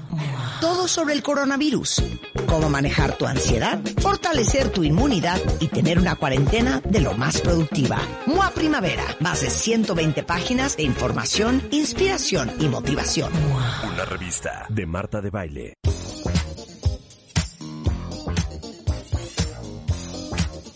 11.36 de la mañana en W Radio y Cuentavientes, estamos de regreso. Y adivinen quién está en la línea. Anamash Orihuela is in the house. ¿Cómo Venga, estás, Namar. querida? ¿Cómo están, adoradísimas Muy bien, cuentavientes? ¿Estás cuarenteneada? Pues muy bien, la verdad es que muy bien, eh, tratando de encontrar el lado amable de todo esto y aprovechando las oportunidades más que nada. Como ¿Estás cuarenteneada? Súper cuarenteneada, desde hace ya tres, cuatro semanas aquí confinada, con mis hijos en mi casa, escribiendo, porque además estoy escribiendo un nuevo libro y entonces me vino bastante bien este espacio, y trabajando online. Mira, pues ni mandado a hacer chulita. Hoy Ni que la mandado a hacer, la cuarentena verdad es no te que- robe la autoestima. A ver, pero yo quiero, eh, quiero sondeo de opinión ahorita en Twitter. Ahí les va la pregunta. Que confiesen, claro. ¿Quién de ustedes siente el autoestima en el suelo gracias a la cuarentena? Y se, y se los pregunto porque justamente me estaba diciendo Rebeca, ayer o antier, cuando me dijiste, hija, hija, está cañón, me vieras las canas, no manches. No, no, terrible, o sea, ¿qué hago? terrible. O sea, no voy a ir a un salón de ninguna manera. Entonces, ¿qué? A ver, cuenta lo que estabas diciendo, Rebeca. No, espantoso, porque sí te cambia toda tu, la estructura nada más. Entonces le decía a Marta, un Totalmente. Entonces trato yo de ponerme unos eh, que son que son que son unos unas pinturitas que no duran un mes. Es un spray de- para de pintarte la raíz. Un Ajá. spraycito ahí, ¿sí me explicó? Entonces digo, ¿para qué me echo el spray? ¿Para qué me eh, si no voy a salir a ningún lado, por ejemplo, ¿no? Ajá. Ahora, ¿para qué me Sí. pinto? ¿No? Sí, sí, si Sí, mi carita, pues mi es carita justamente está para eso. sí. Ahora, ¿Y ya luego? no me pinto, entonces espérate, entonces nos ponemos como ropa de playa. Hace cuenta que estamos, o sea, con pants, o con shorts, o con kafkanes, o sea, ¿por qué, o sabes? Chancla, tenis, o sea, me ur- le digo a Marta, me urge ponerme un vestido largo y, y tacones. Me urge. Claro. Sí, y es que creo que las experiencias como estas eh, pueden ser retos muy importantes para poder mantener el ánimo, para poder mantener la confianza en nosotros mismos, para poder eh, estructurarnos, ¿no? Porque es un reto de estructura. Entonces les traje cinco puntos que considero bien importante que cada uno de los cuentavientes ponga a la práctica para que pueda terminar esta experiencia mejor de como entramos. O sea, porque creo que siempre pienso que la vida tiene regalos eh, para nosotros en misteriosas envolturas y a veces lo que pensamos que, que es una desgracia en nuestra vida podría ser el mejor momento de nuestra vida. Así que cómo poder eh, aprovechar estos momentos va el primer punto. La primera es qué tanto estás dando espacio para interactuar contigo, para relacionarte contigo, porque además la verdad es que no queda mucho de otra. O sea, estás encerrado en el mismo espacio con las mismas personas, en las mismas cuatro paredes, y lo que queda es mirarte. Y te estás mirando, porque además eh, mirarte quiere decir relación, hacer, hacer ejercicio, nutrirte, escuchar lo que piensas, Ay, lo que sientes, peinarte, o sea. Sí. Bueno, es que mucha ¿qué, gente ahorita en Twitter es que están diciendo yo me siento rara, me siento mal. Otra dice yo, pero con o sin cuarentena. Eh, hay días en que me siento animada, dice Jackie, otros que el ánimo anda hasta, hasta el suelo. Este, yo no sé qué traigo, pero me siento rara, no sé. Eh, Sí. ¿Quién más dice aquí? Nel, al contrario, muy mal Rebeca Mangas, como en pants. Además, con este calor, dice, te manda a decir Betty Ay, Cortés. perdón. Este, eh, traigo una panza infernal, dice alguien más. Eh, yo no sé qué onda, pero me pasan mil sentimientos en un día. El profe Dan dice cero, yo súper bien, es más, terminando algunos proyectos en casa que había dejado pendientes desde hace tiempo. O sea, hay gente que está muy motivada. Yo la verdad es que la semana pasada no la pasé tan bien, pero esta, Ana Mar, me inventé proyectos, cuentavientes, de cosas que siempre dije que quería hacer en mi casa y que no había hecho. Por ejemplo, el garage que voy a hacer el día de hoy. Entonces, he Eso logrado, he logrado cositas que me han como animado, como poner mi casa en orden desde el último cajón hasta la última repisa, hasta la última puertita. O sea, eso me tiene muy bien. Y yo sí hago el Sí. esfuerzo de medio arreglarme todos los días, porque si no Sí. siento que me va a dar una depresión horrenda. Esa es la parte de. Sí, a Marta ver, de sea, pronto el tú pelo alaciado y le eres digo, ¿qué te pasa, hija? Miren ahorita cómo Pues estoy es transmitiendo radio. ¿Quieren ver cómo estoy transmitiendo radio? Ahorita. Por favor. Sí. Entren ahorita a mi Instagram. Acabo de postear una foto que me tomó mi hija en el corte comercial. Entonces corran. Bueno, entonces A ver, decías voy a Ana Mar. Sí, bueno, esa es una parte muy importante, ¿no? Los que se sienten extraños, los que se sienten tristes, eh, ansiosos, porque además por eso está uno comiendo, porque estás ansioso, porque hay emociones que no estás logrando observar, pues date tu tiempo, date momentos de silencio. Yo les sugiero que escriban, escriban todos los días cómo te sientes, cómo pasaste el día, qué estás viendo de ti, qué es lo que estás aprendiendo. Y la verdad es que puede ser un momento de contacto contigo. Otro aspecto para poder mantener, o sea, hay la interacción con los demás nos regala mucho más de lo que a veces valoramos. eh, las personas con el traba en, el trabajo, eh, las personas con las que interactuamos y que hoy no vemos, hasta la señora que me lleva la comida, o sea, las distintas relaciones que hoy no están, de alguna manera son partes que también llenan mi necesidad afectiva. Entonces hay que tener eh, mejores contactos y buscar, por supuesto, con quién estás conectado, ¿no? Habla de lo que sientes con las personas que estás conectada. No solamente hagas llamadas o mandes mensajes en cadena. Intenta mantener contacto de una buena calidad, o sea, un contacto que sea eh, honesto, vulnerable, ¿no? Y que puedas hablar con las personas que más te importan. Eh, ofrece tu apoyo, manda mensajes personales, no solo cadenas, o sea, sí mantente en un contacto afectivo porque esa es una parte de nuestra confianza que se ve súper afectada cuando estamos aislados, sobre todo para todos aquellos que están solos, ¿no? Porque hay muchas personas que están viviendo esta cuarentena solos, completamente aislados y que la interacción afectiva es un aspecto que nutre muchísimo la autoestima.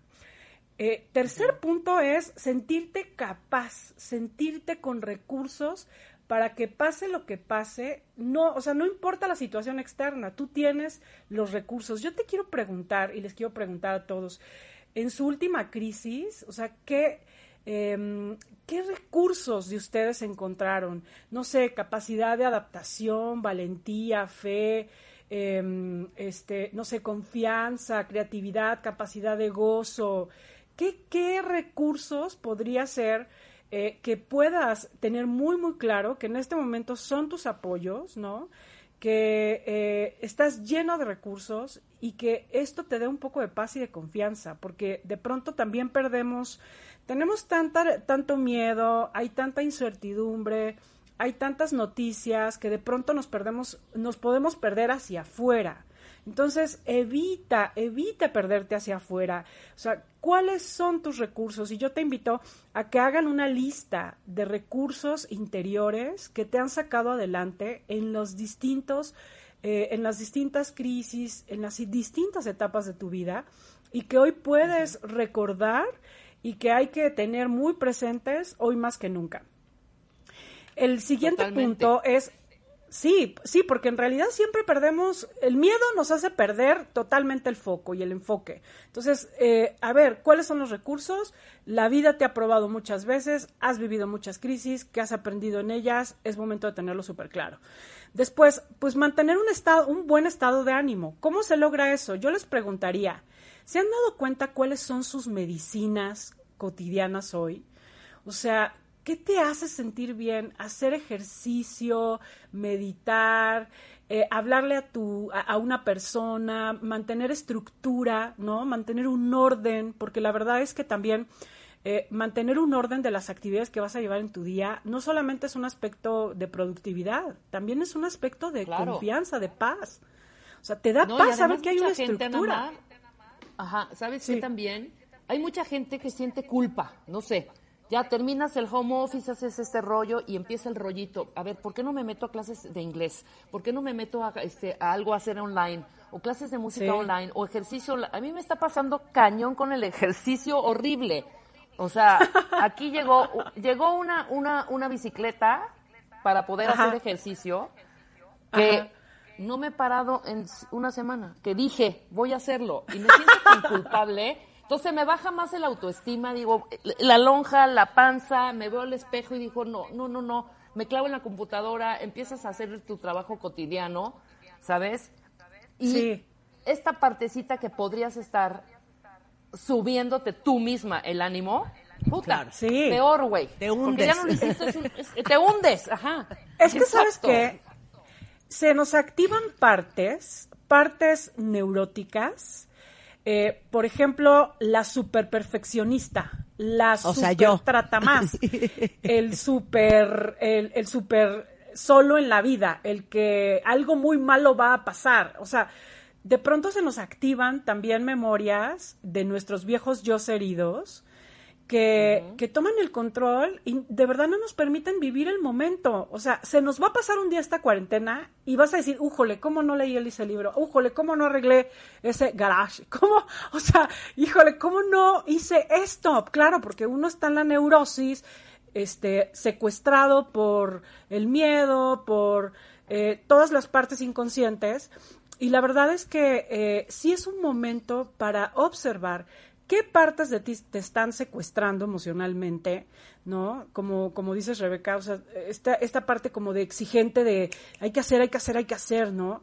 Eh, Claro. Y no te das un poquito de paz, porque, porque además yo creo que finalmente este, este, eh, esto que estamos viviendo nos lleva a lo fundamental. Y lo fundamental somos nosotros, es tu círculo de intimidad, es ir hacia adentro y hay que aprovechar esa oportunidad, ¿no? Entonces, mantén tu buen ánimo, digan, observen cuáles son tus medicinas cotidianas, porque esas medicinas hay que tomárselas todos los días y que incluyan disfrute, gozo, que incluyan, eh, mm, no sé, orden, eh, estructura. Es ¿no? que O sea, sí, porque medicinas- para, para cada uno, es que siento Sí. que se nos olvida porque estamos pensando en todo lo que no podemos hacer porque tenemos que estar guardados. Al contrario, piensen cuando andábamos en la calle todo el día,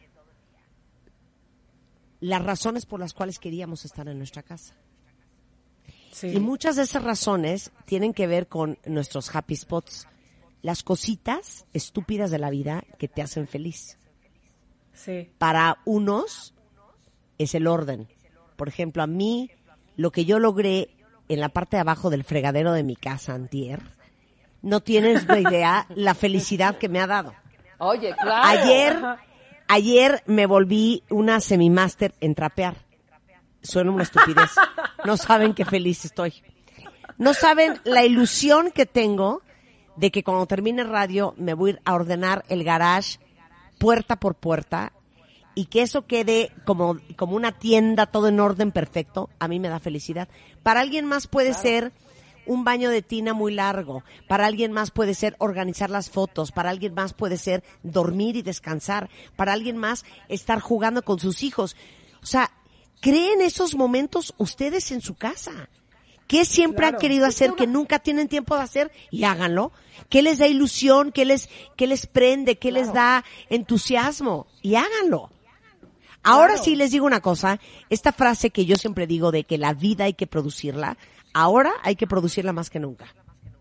Sí, sí, hay que, y hay que ser más creativos y más flexibles y mucho más, eh, con más capacidad de fluir, porque para cada uno de nosotros la circunstancia es diferente, diferente y esta, este es un regalo a la medida.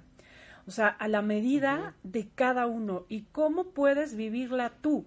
Tú, a lo mejor, como dices, a lo mejor estar, eh, para ti es una prueba de aprender a, a- a generar nuevas rutas, ¿no? Por ejemplo, para mí eso ha sido también mucho. Eh, yo me había estado resistiendo a dar terapia online, a dar cursos online, me gustaba mucho más lo presencial, era un- eh, me parece un trabajo más personal. La verdad es que para mí ha sido muy sorprendente observar que eh, la interacción y la conexión online, eh, la verdad es que tiene sus También tiene su lado maravilloso. Y entonces es momento para reinventarnos, reinventarnos. Creo que Marta, Y- Marta dijo algo importantísimo que quiero ¿Qué? retomar rápidamente. Ahorita que dijiste, todas esas veces que pensamos, la respuesta... Se cortó Rebeca. Estoy Ah. eh, retomando, retoma, estoy ahí, estoy ahí. Sí, retomando sí, sí. lo que tú Aquí dijiste, estás. Marta. La frase es, cuando pienses, "Ay, yo debería estar haciendo esto en lugar de esto, que lo pensábamos afuera. Eso es, ¿sí me explicó? O sea, afuera siempre estábamos en algo que nos perturbaba y decíamos, yo debería estar haciendo esto en lugar de lo que estoy haciendo ahorita, igual perdiendo el tiempo. La respuesta es inmediata. Yo debería estar, no sé, limpiando tus mails, limpiando toda la cantidad de cosas que tienes, igual como Marta, haciendo esta estructura día con día de estar limpiando, ya buscando los frasquitos para ponerlos y reinventarse, lo mismo que tú dices, Ana Mar.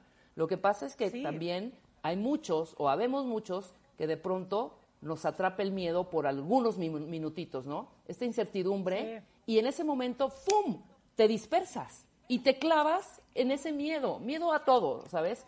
A perder, los, a perder a los tuyos, a perder la salud, a perder tu economía. Entonces, ah, esa partecita es muy dura y muy difícil. Sí, y sabes que se vale, o sea, y ese es el último punto, o sea, tener la, la capacidad de aceptar nuestra vulnerabilidad, porque estamos en un momento donde sí se vale estar en la incertidumbre, eh, y porque además no conocemos ante qué estamos. O sea, esto es absolutamente nuevo para todos. Nadie se puede llamar un experto en cuarentenas.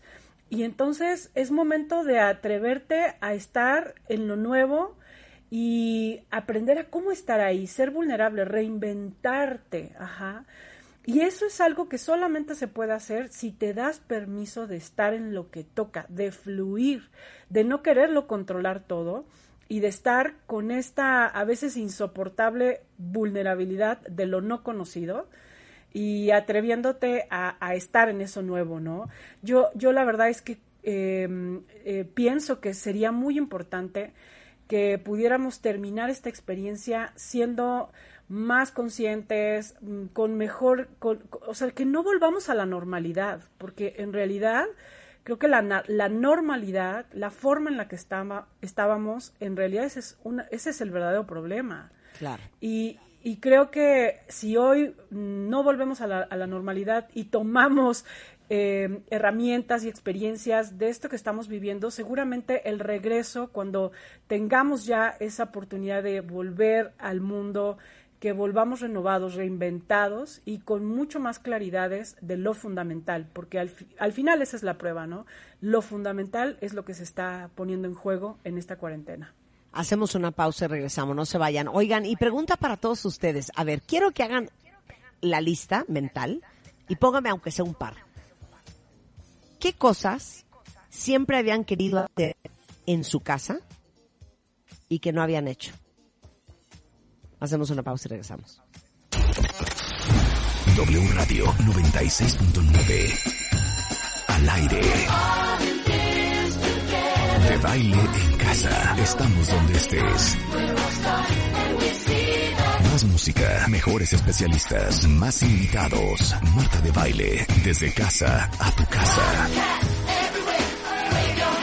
Marta de baile desde casa a tu casa.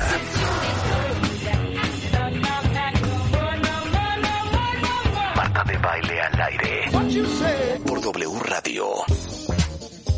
Y son las 12.07 de la tarde, entrando a la tercera hora del programa Cuentavientes. Estamos con una conversación, con Ana Mar Orihuela en una conversación, pues diría yo, Ana Mar, muy sentida, de lo importante que es no dejar que la cuarentena te robe tu autoestima. Esto Sí. también pasará y no pasará nada.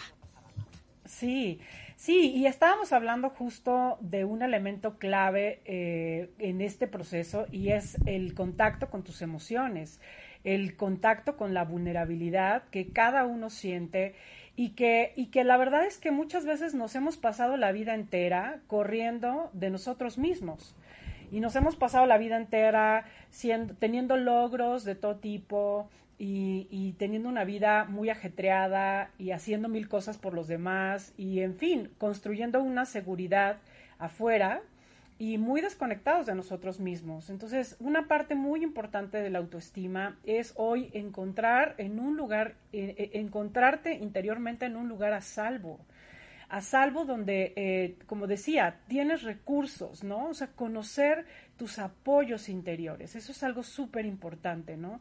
Que tus apoyos interiores hoy em, te respalden en los momentos donde todos, donde todos naturalmente estamos sintiendo una vulnerabilidad que no estamos sabiendo cómo sentir, que no estamos sabiendo cómo darle espacio. Y, y decías, Marta, ¿no? Que en realidad podemos hacer muchas cosas y ponernos creativos y arreglar la casa, pero también, también hay que hacer un espacio interior. En verdad, darse un espacio para la meditación, para leer, para escribir, para sentir, ¿no? O sea, yo, a mí me llama mucho la atención la semana pasada.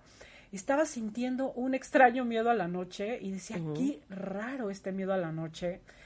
Y la verdad es que me dejé sentir un poco el miedo y me di cuenta que era una memoria de cuando tenía 11 años, de que así sentía la noche. Y con miedo, ¿no? Entonces, de pronto podemos estar sintiendo cosas nuevas, diferentes, cosas viejas que ya no sentíamos y que es importante escuchar, ¿no? Porque nos podemos pasar eh, corriendo, corriendo para no sentir angustia, para no sentir miedo, para no sentir este todo eso que todos, que todos naturalmente porque somos humanos, o por lo menos los medianamente sanos, estamos sintiendo, porque, o sea, es imposible no tener eh, dolor, tristeza, miedo, ansiedad, incertidumbre, este, no sé, hasta enojo, ¿no? O sea, Claro. hay personas que, que canalizan de, dis- de distinta manera, de distinta manera las situaciones, pero para todos esto es un reto, sobre todo emocional, de encuentro y de poder abrazar tu vulnerabilidad. Y algo muy importante, Marta, o sea, entender que tu vulnerabilidad, permitirte abrazar tu vulnerabilidad, no te va a hacer débil, al contrario, te va a hacer mucho más fuerte para poder eh, sacar adelante este momento, para poder, porque en realidad a veces pensamos que hay que correr de lo que sentimos, ¿no? Y, y que si estás sintiendo tristeza, pues órale, distráete y ponte y date ánimos. Y n- no se trata de eso, o sea, se trata de darte un poquito de tiempo, un poco de espacio para poder abrazar eso que sientes y cuando estás desahogando eso, encuentras un lugar de, de mayor certeza, confianza, liberación. Entonces, para todos aquellos que andan eh, bien ansiosos comiendo, porque esa es otra cosa que Cállate, también... cállate, Anamar. Anamar, A mí ya se me bajó. Ok, ¿les puedo hacer una confesión? ¿Les puedo hacer una confesión? ¿Saben que cené, cené anoche? ¿Están ¿Qué? listos? Un ¿Qué? tazón con tres bolas de helado de chocolate y dos cucharadas soperas de crema de cacahuate con cuatro galletas marías trituradas. En ese plan estoy o sea, yo. no hay forma, no hay En ese plan forma. estoy yo. En ese plan estoy yo. Hoy, pu- hoy puro apio, Marta, no importa. Hoy apio. Sí. Pues sí. ¿Sabes qué? Yo sí creo, de verdad sí creo, porque además, este, creo que toda mi vida he, he vivido la relación de la ansiedad, este, la vulnerabilidad y, y la comida. En verdad, todos los que están compulsivos necesitan contacto interior. Y pónganse a escribir, ah, lleven su diario de cuarentena. Mira, no sabemos si esto va a ser una cuarentena, una sesentena, una ochentena. O sea, no sabemos cuánto tiempo más vamos a estar confinados. Es buen momento para escribir. Escribir es un diálogo interior tan sanador, Marta. De verdad que yo, eh, este, desde hace muchos años lo practico. Hoy en la mañana tempranito me paré a escribir y es la medicina, es la medicina, no es una ñoñez, no es una cosa, este, mm, ay, pues es bonita, buena idea, no, te deja bien, te hace sentir en contacto contigo, te deja claridades, te, te ayuda a mirarte, es un muy buen espejo, entonces de verdad, hagan el diario de la cuarentena, yo se lo súper recomiendo. Y, y dense lugar, dense espacio. Mira, otra cosa que ayuda mucho para la, vul- la vulnerabilidad que todos sentimos, porque hay que des- descargarla, es ver estas películas que te ponen bien, in- bien sentimental. No sé si han estado eh, viendo alguna película que las ponga a llorar y que digas, pues si yo ni lloraba con esta película, ¿no? O que estás, estás este, viendo algo y que naturalmente sensible, lloras. hombre. Sí. Sí, claro. O la nota o la canción, está bien llorar, está muy bien, dale 20 minutos a tu llanto, dale 20 minutos a tu miedo, tiene derecho de estar. Y, y mientras seas tú quien acompaña ese llanto, esa tristeza, esa vulnerabilidad, pues entonces vas vas a poder estar mucho más fuerte, eh, mucho mejor llevando este momento. Entonces no hay que correr de nosotros mismos. No es momento para correr de nosotros mismos, porque justamente la vida nos está llevando a nosotros mismos, ¿no? Casualmente, al hogar, a lo íntimo, con las personas más cercanas, con tu círculo más, más íntimo. Sí. Y esto también es súper interesante. ¿Con quién están compartiendo esta cuarentena? Porque, eh, híjole, es todo un reto de intimidad. Por eso O sea, prudencia. Por eso todo mundo tiene que hacer el esfuerzo de traer buena actitud, porque para nadie es fácil, ¿eh? Sí, sí, para nadie es fácil. Y, y algo muy importante, hay que ser amables con, con quienes estamos compartiendo, pacientes, pero también amables y pacientes con nosotros mismos, porque para nadie es un momento fácil. O sea, tampoco, tampoco podemos caer en la neurosis de, ay, bueno, pues ya son este, no pasa nada, ¿no? No, sí está pasando, sí está pasando y está pasando algo muy importante y no te lo puedes perder. O sea, Claro. no te lo puedes perder congelado, evadido, eh, no, no te lo puedes eh, perder eh, ignorándolo, ¿no? Este, fantaseando. No te lo puedes perder porque es realmente un momento histórico y, un, y una oportunidad para todos. Y de verdad, de verdad, Marta, yo ayer escribía algo em, que, que pensaba muy en el fondo y es, de verdad no quiero regresar a la vida igual. Y ojalá que cada uno, cada uno de nosotros encontremos en este espacio que nos regala la vida eh, inspiración para regresar a la vida de manera elegida y que no vuelva a reactivarse el mundo, volverte a meter en la licuadora y volver a ser el mismo neurótico que no se ve, que no tiene espacio para la intimidad, para el afecto, que está siempre haciendo cosas. O sea, que verdaderamente podamos elegir cómo podemos estar de aquí para adelante. Te quiero, Ana Mar, qué bonitas palabras. Pues, y yo creo que la verdad lo es que, que- acabas de decir es muy fuerte. Yo creo que para muchos esto ha sido un espacio de reflexión para pensar cuando regresemos a, comillas, comillas, la vida normal, cómo Sí. queremos regresar. Y para muchos Sí. no es como vivíamos antes, Sí. ¿no? Sí, porque en realidad este es un momento en donde hay que replantear y reinventarnos, ¿no? O sea, y, y con eso me gustaría como, como cerrar también, ¿no? ¿Cómo te estás reinventando en este confinamiento? Y que además que quieres que se quede contigo, ¿no? Porque después somos expertos en olvidar, y entonces ahora estamos muy conscientes y porque estamos muy asustados y porque la vida, y ya nada más se reinicia todo y ya se te olvidó todo lo que, lo que, pues todas las claridades, ¿no? O sea, eh, definitivamente hay cosas que no puedes olvidar, entonces tienes que apuntarlas y que, y que te queden muy, muy eh, conectadas con el corazón, porque es ahí donde las verdades nunca se olvidan. Sí. Ana Mar, eh, ahorita que todos estamos preocupados por mantener nuestra salud mental y preocupados porque todos ustedes estén bien cuentavientes. Eh, estamos hablando de depresión, de, de- de brotes ansiosos, de ataques de pánico. ¿Estás dando clase, curso, terapia? ¿Qué estás haciendo online? Todo, todo, todo. Estamos dando, eh, bueno, estoy dando eh, conferencias online, cursos online, diplomados online. Tengo los miércoles de abrazo grupal. Marta, me, tengo el abrazo grupal los miércoles Te en lo Facebook robaste. Live. No importa, te lo damos. Pero bueno, es que eh, me parece como, me pareció tan bonito pensar en el abrazo grupal. Es un espacio en mi Facebook.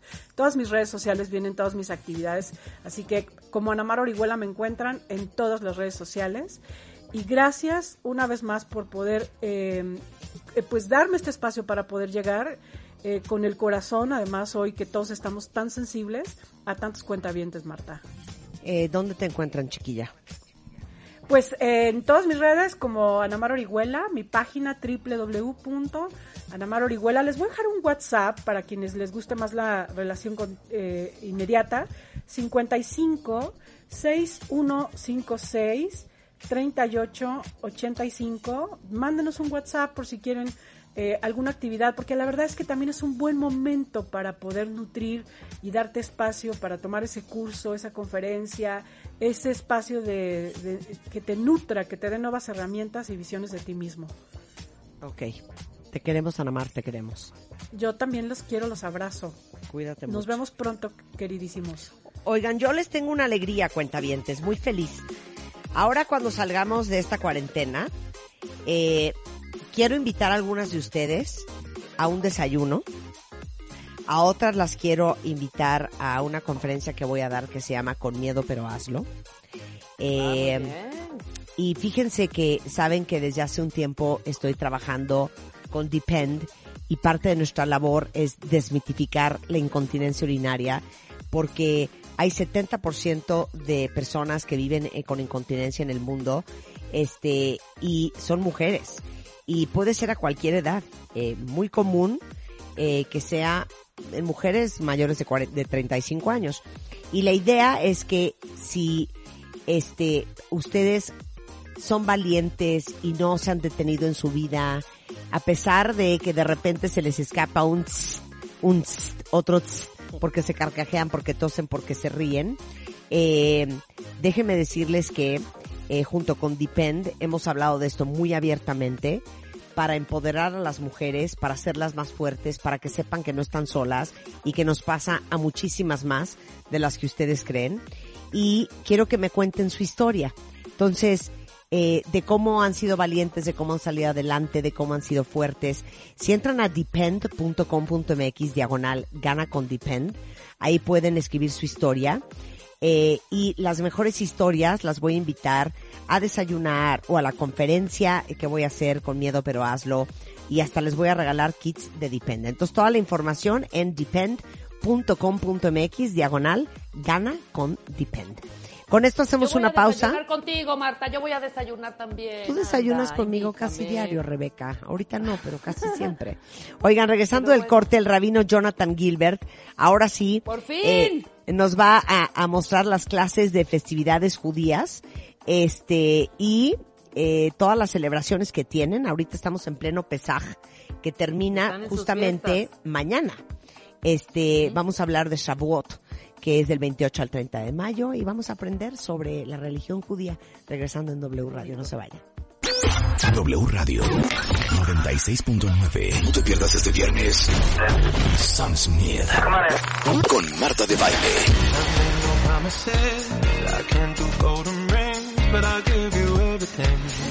Baile en casa. Solo por W.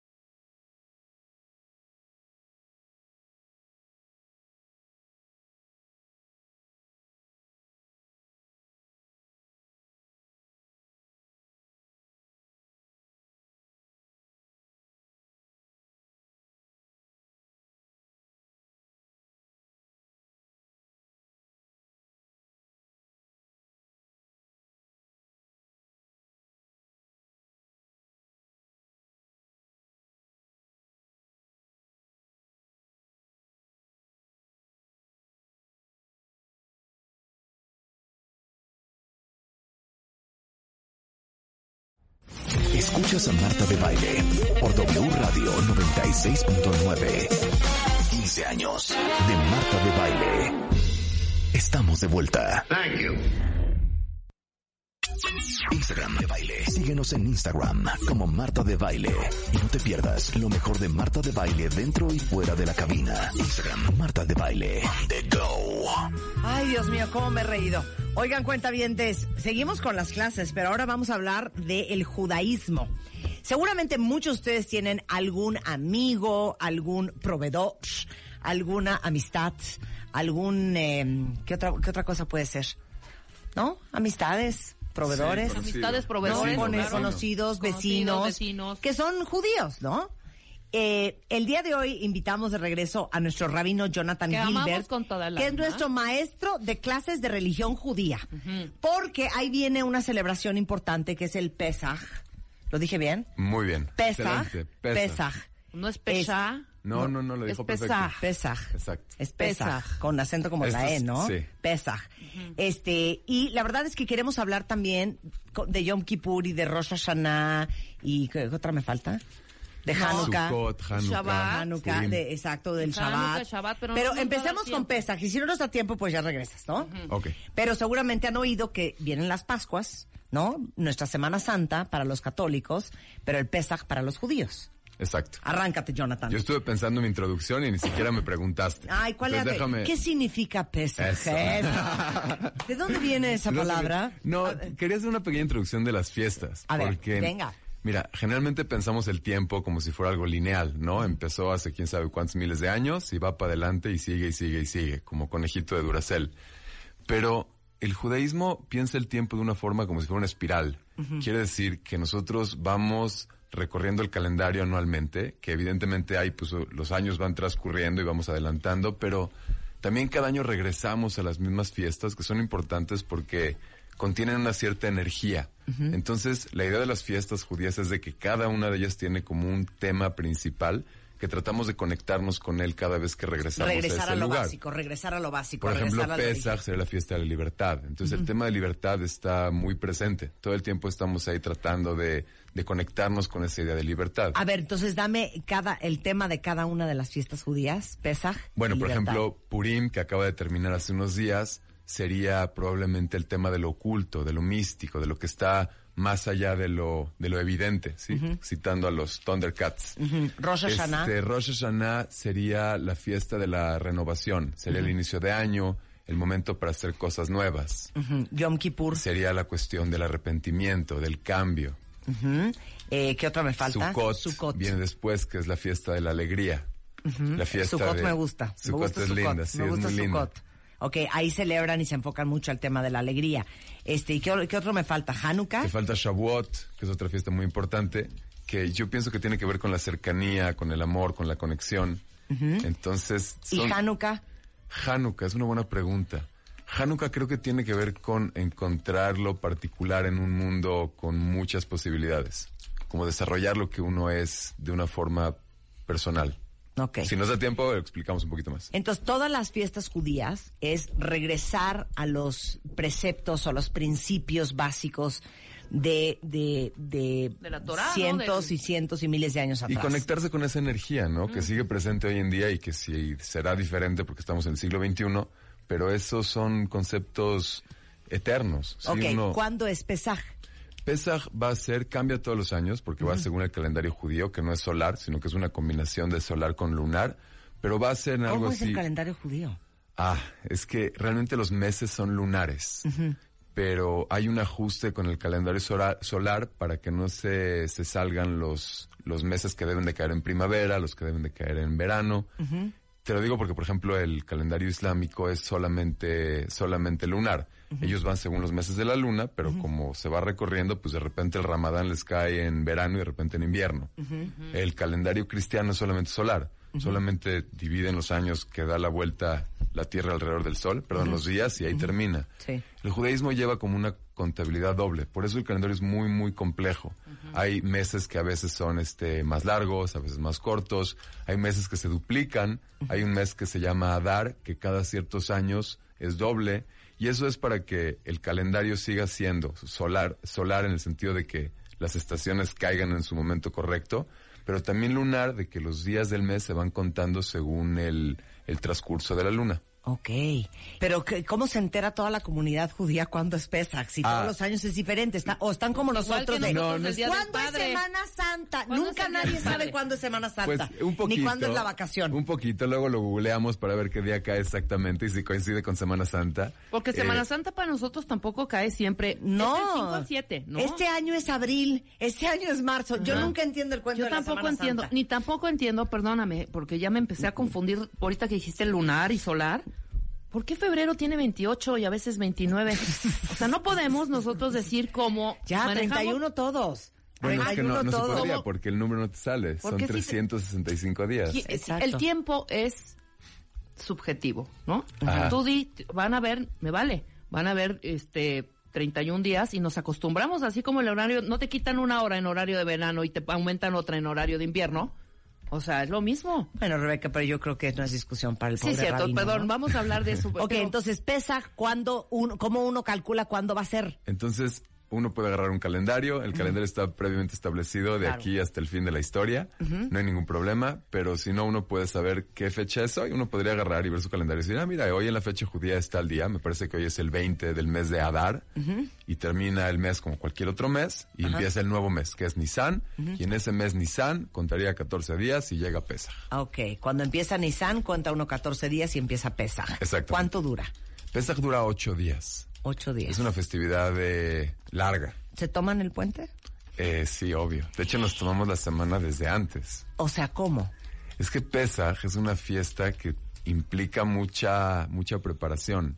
Sí hay una, hay una ley en el judaísmo que Pesaj uno tiene que deshacerse de todo lo que sea pan y harinas y todo lo que sea leudado. Entonces, una semana uno está haciendo limpieza y O revisando sea, y una semana antes de Pesaj, cero carbohidratos. No, más bien una semana antes de Pesaj, extra carbohidratos para acabarse lo que está en la casa y para que no extrañe. Y la semana de Pesaj, Ya no Nada comes. de carbohidratos. bueno, en realidad hay muchos carbohidratos, pero son carbohidratos que vienen de una cosa que se llama matzá. Matzá es un pan que se hace sin que, sin que se permita leudar. Sí, o sea, es todo un... ¿No tiene levadura o qué? no tiene levadura y no se permite tampoco que, que con el tiempo se, que se infle, levante. se levante, sí. Ok. Entonces Así es un es. pan como un flatbread. Es como una tortilla, exactamente. Un pan frágil, ¿no? Un pan frágil. O sea, ese es el único carbohidrato que se come en Pesaj. Este, se come papas, muchas papas. Sí, pero son carbohidratos complejos. Ah, son carbohidratos O sea, pero un complejos. bolillo no hay forma en Pesaj. Bolillo no hay forma. ¿Por no. qué? Mira, hay, la verdad, la, la primera razón es porque es una cuestión histórica, ¿sí? Se, se celebra el éxodo de Egipto en Pesaj. Es el momento en que los judíos abandonan la esclavitud y el abandono es tan inmediato, ¿sí? Sin un instante para detenerse a pensar y por lo tanto los propios judíos que estaban saliendo no tuvieron tiempo siquiera de hacer pan y permitir que... Que se alimentaran. exactamente, o Claro. que se alimentaran o que, que se, que leude, que, se, leude, que se- infle. levadura, claro. Exactamente. Entonces salen corriendo y es en un instante. Eso es como una cuestión histórica. Pero además tiene muchas otras cuestiones simbólicas. Una, por ejemplo, es el tema de que uno de las de los problemas de la libertad o de la falta de libertad es todo lo que la persona le agrega a su a su, a su ser. Ajá. ¿Sí? O sea, déjenme explicarlo así. Una persona finalmente es algo muy muy sencillo. Si una persona quisiera ser feliz, tendría que simplemente tener un par de elementos. Pero esos elementos uno permita que, que crezcan y se le agreguen y se le pongan más. Entonces, simbólicamente lo que hacemos como una idea de encontrar la libertad es comemos un pan que es únicamente agua y harina y nada más. ¿Sí? No tiene ni siquiera el tiempo para que crezca. Porque esta parte de que se infla es como simbólicamente el ego, ¿no? O sea, un, un mismo pan que podría estar aplastado y sencillo, de repente ya es un bolillo así súper... Eh, súper súper este, comible, comible y antojador. O sea, simbólicamente eso sería como, sería como la, la parte del, del ego de la persona. Ajá. Oye, muy bien. ¿Ven qué bonito? Ajá. Ahora, Entonces, toda esa semana no, o sea, adelgazan. Este, pero lo recuperamos después. no, y de si ya hecho lo traemos desde antes. de la semana ya traen anterior. un más tres. Sí, ya sí, traen sí. un más tres. Ok, Así es. ¿cómo más se preparan para Pesaj? Eh, mucho de esto, de esta limpieza, además, lleva una preparación también como emocional o espiritual, ¿no? La persona está tratando de eliminar todo este simbolismo, que es como el ego de la persona, y tratar de llegar a este momento libre, libre de todo lo que no necesita, sí, libre de, de todo lo que es falso, de todo lo que es mentira en este mundo. Entonces creo que mucho de esta, de esta, de esta fiesta es empezar a hacer esa reflexión sobre qué es lo que me atrapa, ¿no? Y uno lo puede aterrizar en otras cosas, uno puede pensar en qué tipo de relaciones me atrapan, qué tipo de trabajo me tiene con la mano estrangulándome o simplemente qué me esclaviza en la vida, claro. Qué bonito. Ahora, estos ocho días de Pesaj van al templo diario, o sea, ¿cuál es el plan? O sea, ¿qué se va a hacer hoy martes? Martes, este, sí, O sea, sí, ¿qué en se la- hace? un rato se va, pero también es un tiempo Pero de vas diario al, tiem- al templo. Bueno, en realidad se puede ir diario al templo, Ajá. independientemente de la fiesta o, O no. sea, el buen judío va diario al templo en Este, Pesaj. bueno, hay buenos judíos de todas maneras, pero digamos que el judío más religioso iría al templo todos los días. Todos sí. los días. Exacto. Ok, ¿cuántas horas? Eh, en la mañana podrían ser 40 minutos, 45 minutos. Ajá. ¿Y el resto del día qué se hace? En esta fiesta, pues uno pasearía, estaría con su familia. Sí, la comida es muy complicada, entonces probablemente vaya a querer comer en su casa o llevarse su lonchecito allá donde vaya, a la feria o a donde sea. Ajá. O sea, ¿es ocho días de vacación? Es ocho días de vacación y de convivencia, sí, porque los niños y las familias y se hacen se hacen muchas cenas, o sea, son días de muy inter, de muy intensa convivencia. Es Por eso, pero entonces empiezas, haces cena en tu casa. La primera noche, es que Pesaj hay otro tema, que es la primera noche. La primera noche es como la noche estelar. Además de que todas las, los ocho días tienen esta, esta dinámica y eso, la primera noche es la noche estrella porque se lee algo que se llama la Agadá. La Agadá es la historia, sí, el Agadá recuento. o Agadá, Agadá. Agadá. Agadá. Que es la historia, el recuento de la salida de Egipto. Y la, la idea es que uno lo leyera, primero que nada, para compartir la historia, pero segundo, para involucrar a todos los presentes, especialmente a los niños, y que se convierta en algo tan vivencial que la persona sintiera como si él mismo estuviera en ese momento saliendo de Egipto. Entonces es toda una noche de mucha, de mucha reflexión y de mucha, de mucha forma de hacerlo lo más, más tangencial, lo más tangencial posible. Claro. Perdón, no Sí, sí, tangencial. sí. Sí, sí, sí, sí, no, totalmente. Pero, pero esa es, esa es la noche del ceder, esa primera Exactamente, noche. eso se llama la noche del ceder. Del ceder. Ceder, ceder, Yo, del ceder. Eh. De ceder. ¿De ceder qué? No. Ese- No, ¿Aquí es qué de- es? la noche del ceder es la primera noche, es tu inauguration ball, Exactamente. ¿no? Sí. Y ahí, le, ¿quién lo lee? El Eh, Agadar. Hay diferentes tradiciones, hay quien, hay alguna sola persona, algún patriarca o alguna persona Sí. importante que lo vaya a leer, pero muchas familias también acostumbran irse dividiendo, ¿sí? Lo van pasando y se van pasando el, el texto y lo van como contando y van agregando y van preguntando y van reflexionando. ¿Y qué es la hora de los niños? La hora de los niños. Es que realmente todo el ceder está enfocado a que los niños hagan preguntas. Sí, recuerdo un querido maestro que decía que si tú quieres conocer a un pueblo, tienes que conocer la forma en cómo cuenta sus historias. Y el judaísmo es una historia de preguntas, es una manera de generar curiosidad, de despertar duda, de hacer que las personas se involucren a través de la sensación de no saber y querer conocer más. Entonces toda la noche está enfocada a que los niños de verdad pregunten y digan qué está pasando aquí. Y hacemos cosas que son diferentes a, a lo que hacemos todas las noches, solamente con la idea de que los niños digan, wow, aquí está pasando algo diferente, por favor, platíquenme, ¿qué está sucediendo? Y a veces hacemos shows y todo para que los niños digan qué sucede, ¿no? Y hay todo un... eh, toda una intención de involucrarlos. Incluso se les permite que, que se lleven parte del, del ritual y que luego lo, lo escondamos y lo busquen. Es todo tipo de, de cosas para que los niños estén presentes y estén involucrados. Y, y ese es el día que en, en durante el ceder que comen matzah. Exacto. Matzah se come... ¿Y qué es mitzvah? Mitzvah que es una obligación. ¿sí? O sea, hay, hay mitzvah de comer matzah. Exactamente. ¡Ay, me gusta! Hay mitzvah de comer matzah. Muy bien. Wow. Ok. ¿Y Y, el esa es la obligación es? de comer este pan especial sin levadura. Al que no infla. Que el que tiene no ese infla. simbolismo de, de la esclavitud y del paso hacia la libertad. Ok. Y, lo- y dinos el ritual de las cuatro copas. Bueno, durante toda esta noche, la noche del ceder, se, se acompaña de cuatro copas que son tomadas en diferentes momentos de la noche. Estas cuatro copas son simbólicas de las cuatro referencias que hace la Biblia hacia diferentes tipos de libertad.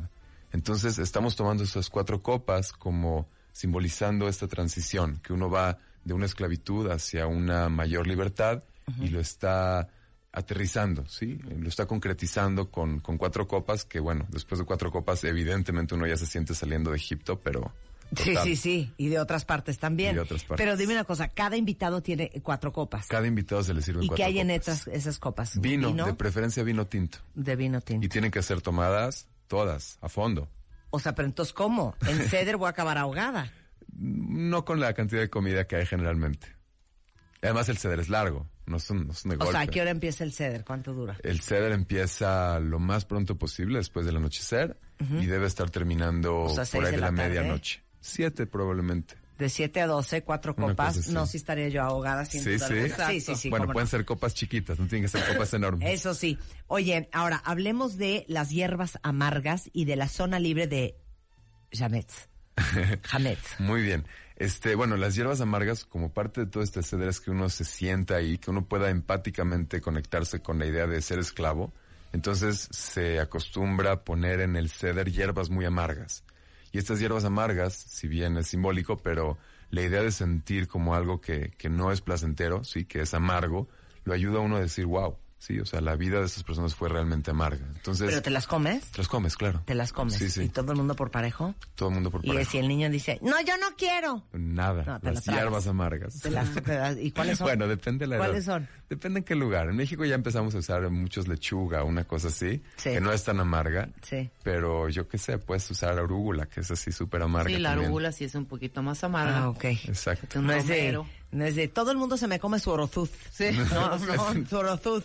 ¿Y qué es el, el jametz, el jametz? Hametz sería lo Hametz. opuesto a matzá. Si matzá es eso que es ese pan que no leudó, hametz es todo lo que sí. Sí, galletas, panes, este, cervezas, todo lo que sea hecho de algunos de los granos, sí, o sea, Por eso cebada, es zona trigo. libre de jametz. Nada, todo Nada tiene de que eso. eliminarse, uno tiene que quitarlo de su vida, de su corazón, tiene que quitarlo, venderlo, quemarlo, comérselo, lo que sea, pero tiene que desaparecer de su propiedad. Ahora, perdón, pero si el ceder es mañana, por decirte mañana martes, ya empezó Pesaj, y de repente un niño encontró en la alacena un poco de jametz, no importa de que unos pingüinos, eh, y se los come. Eh, muy mal. Muy mal. Malos pingüinos. Pero entonces que limpian la casa, Sí, ahora se sí que hace un libre de jametz. Sí, sí, de hecho No, te hay hasta... además, Marta, no, O sea, un día antes limpian. No. Hay una tradición incluso bastante curiosa, les daría mucha mucha curiosidad verla, que la noche antes de que empiece todo esto, agarramos una una velita, una lamparita, y ahí vamos por la casa buscando, en, do- en todos los lugares que se nos pudo haber olvidado. Y te metes ahí a la alacena, ahí ¿Dónde abajo mis la chokis? cama. ¿Dónde dejé mis? Y de repente, están. Sí, sí. y además el mejor basura. momento porque uno encuentra todo lo que tenía perdido eh, durante todo el año, ¿no? Pero ahí va uno revisando todos los lugares que posiblemente puede haber este, Jametz. puede haber hametz, no tienes que meterte ahí abajo de tu coche, pero adentro de tu coche probablemente sí. Sí, Sí, por le traes por ahí, yo qué sé. Ay, aquí Donde guardaste ahí unos- tus- Unos pulparindos. Unos bombones. Bueno, ahí puedes no, está tan mal. Sí, no, no, ¿qué será? Unos chocorroles. Unos, unos. O unos chocorroles, claro. Pero me imagino que se preparan una semana antes. Imagínate vaciar tu casa de No, es un poder- día antes eh, eh, Pero de puedes la búsqueda de Es, la- es como la, la revisión final. Sí, es la revisión final. Final. Oye, ahora, tú eres muy religioso porque eres rabino, pero un judío un poco más relaxed, ¿todo el Pesaj no trabaja? No, no, mucha gente trabaja. Mucha gente trabaja. O sea, digamos que los días que menos se trabaja serían los dos primeros y los dos últimos. Los días intermedios hay quien sí trabaja, hay quien no trabaja.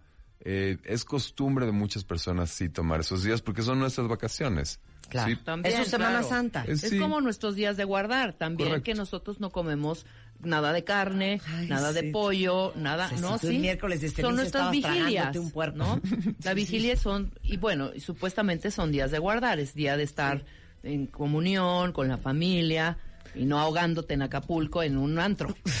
Es interesante porque la comida juega como una parte tan importante en la vida de las personas que simplemente cambiar tu rutina de, de alimentos te hace consciente de muchas cosas. Es Claro. chin. Si no desayuna igual, no come igual, no cena igual. si no, pregúntale a los musulmanes que hacen ramadán. El Bueno, Ramadán, claro. difícil. Hay unos ¿no? infernales. Infernales. Pero, claro. no, sabes que incluso sin hacer una cosa tan drástica, ¿no? Sí. De ayunar, incluso con, con cambiar las cosas que comúnmente consumes, Claro, ya te, estás te en el aquí y en el concientiza, te- ahora. claro, te dice esto es diferente, el día de hoy es diferente. Oigan, pero es que qué horror, porque se nos acabó el tiempo y yo me quedé con Purim, Rosh Hashanah, Yom Kippur. este, No, hacemos- hacemos segunda parte. Hanukkah, o sea, sí necesitamos segunda parte, porque yo tengo tantas dudas. Yo tengo tanta curiosidad de qué hacen el 31 ustedes. ¿Nada? No, a mí me trauma lo del árbol de Navidad. A mí lo del 31. Tú no me van, a árbol tener, de me van a tener que invitar en estas fechas para que les diga. Es mi, Pone árbol de Navidad. Pero ponemos velitas de Hanukkah, que también son muy lindas. Ay, pero no lo Oye, y ¿sabes qué? También hay que explicar el candelabro con como 744 velas. ¿Ya sabes cuál? 744. No, seguro son como 12. Este, ¿Ya sabes no, cuál son- candelabro? Son solamente ocho. Ah, bueno, yo Pero sí, sí, sí. 144 Y de velas. hecho, de hecho, generalmente corresponde las fechas. Entonces, sea? este, es en diciembre, esta es fiesta de Hanukkah, Ah, que normalmente cae en, en las mismas fechas. Entonces, pues paralelamente estaríamos celebrando. Estamos, Claro. estamos Yo celebrando. me sé una canción judía. Sí, a la de. Oh, dreidel, dreidel, dreidel. Así, ¿no? Esa es, de- es una canción Pero de niños. Muy Es que no me sé cómo que más dice. Oh, oh, dreidel, dreidel, dreidel. I made it out of clay. I made it out of clay and in it, Ana. Ya no me sé nada más. Sí, no, claro, esa es una canción judía. Muy bien. Bueno, eh, quedas convocado a regresar a que nos platiques el resto de las fiestas. Ya tiene Pero Twitter, bueno, Jonathan. Ya tiene Twitter, Jonathan. ya se modernizó. ¿Cuál Claro. es tu Twitter, Jonathan? Si tienen alguna duda para un rabino judío, le pueden escribir a Jonathan. Rabino Jonathan, Jonathan con TH. Ok, Rabino, Rabino Jonathan, Jonathan. ahí le preguntan lo que quieran. Mira, aquí hay muchos cuentavientes ya mandando. Y es totalmente Dice, gracias a su programa que me... Shalom Bien. Alejem. Ah, que la sea con vosotros. Y unas tacitas de café con, este letras en, en hebreo. Jonathan, muchas gracias por estar aquí. A Jonathan lo encuentra también en YouTube, en Jonathan Gilbert, y en el WordPress, en su blog que es jgilbertweb.wordpress.com. Muchas gracias por Muchas estar con gracias a nosotros. ustedes. Nos vamos, cuenta bien, no se vayan ustedes. Ahí viene Carlos Loret y todo lo que ha pasado en México y en el mundo en así las cosas de la tarde, solo en W Radio. Nosotros de vuelta mañana en punto de las 10. Adiós. W Radio 96.9. No te pierdas este viernes. Sam Smith. Con Marta de Baile.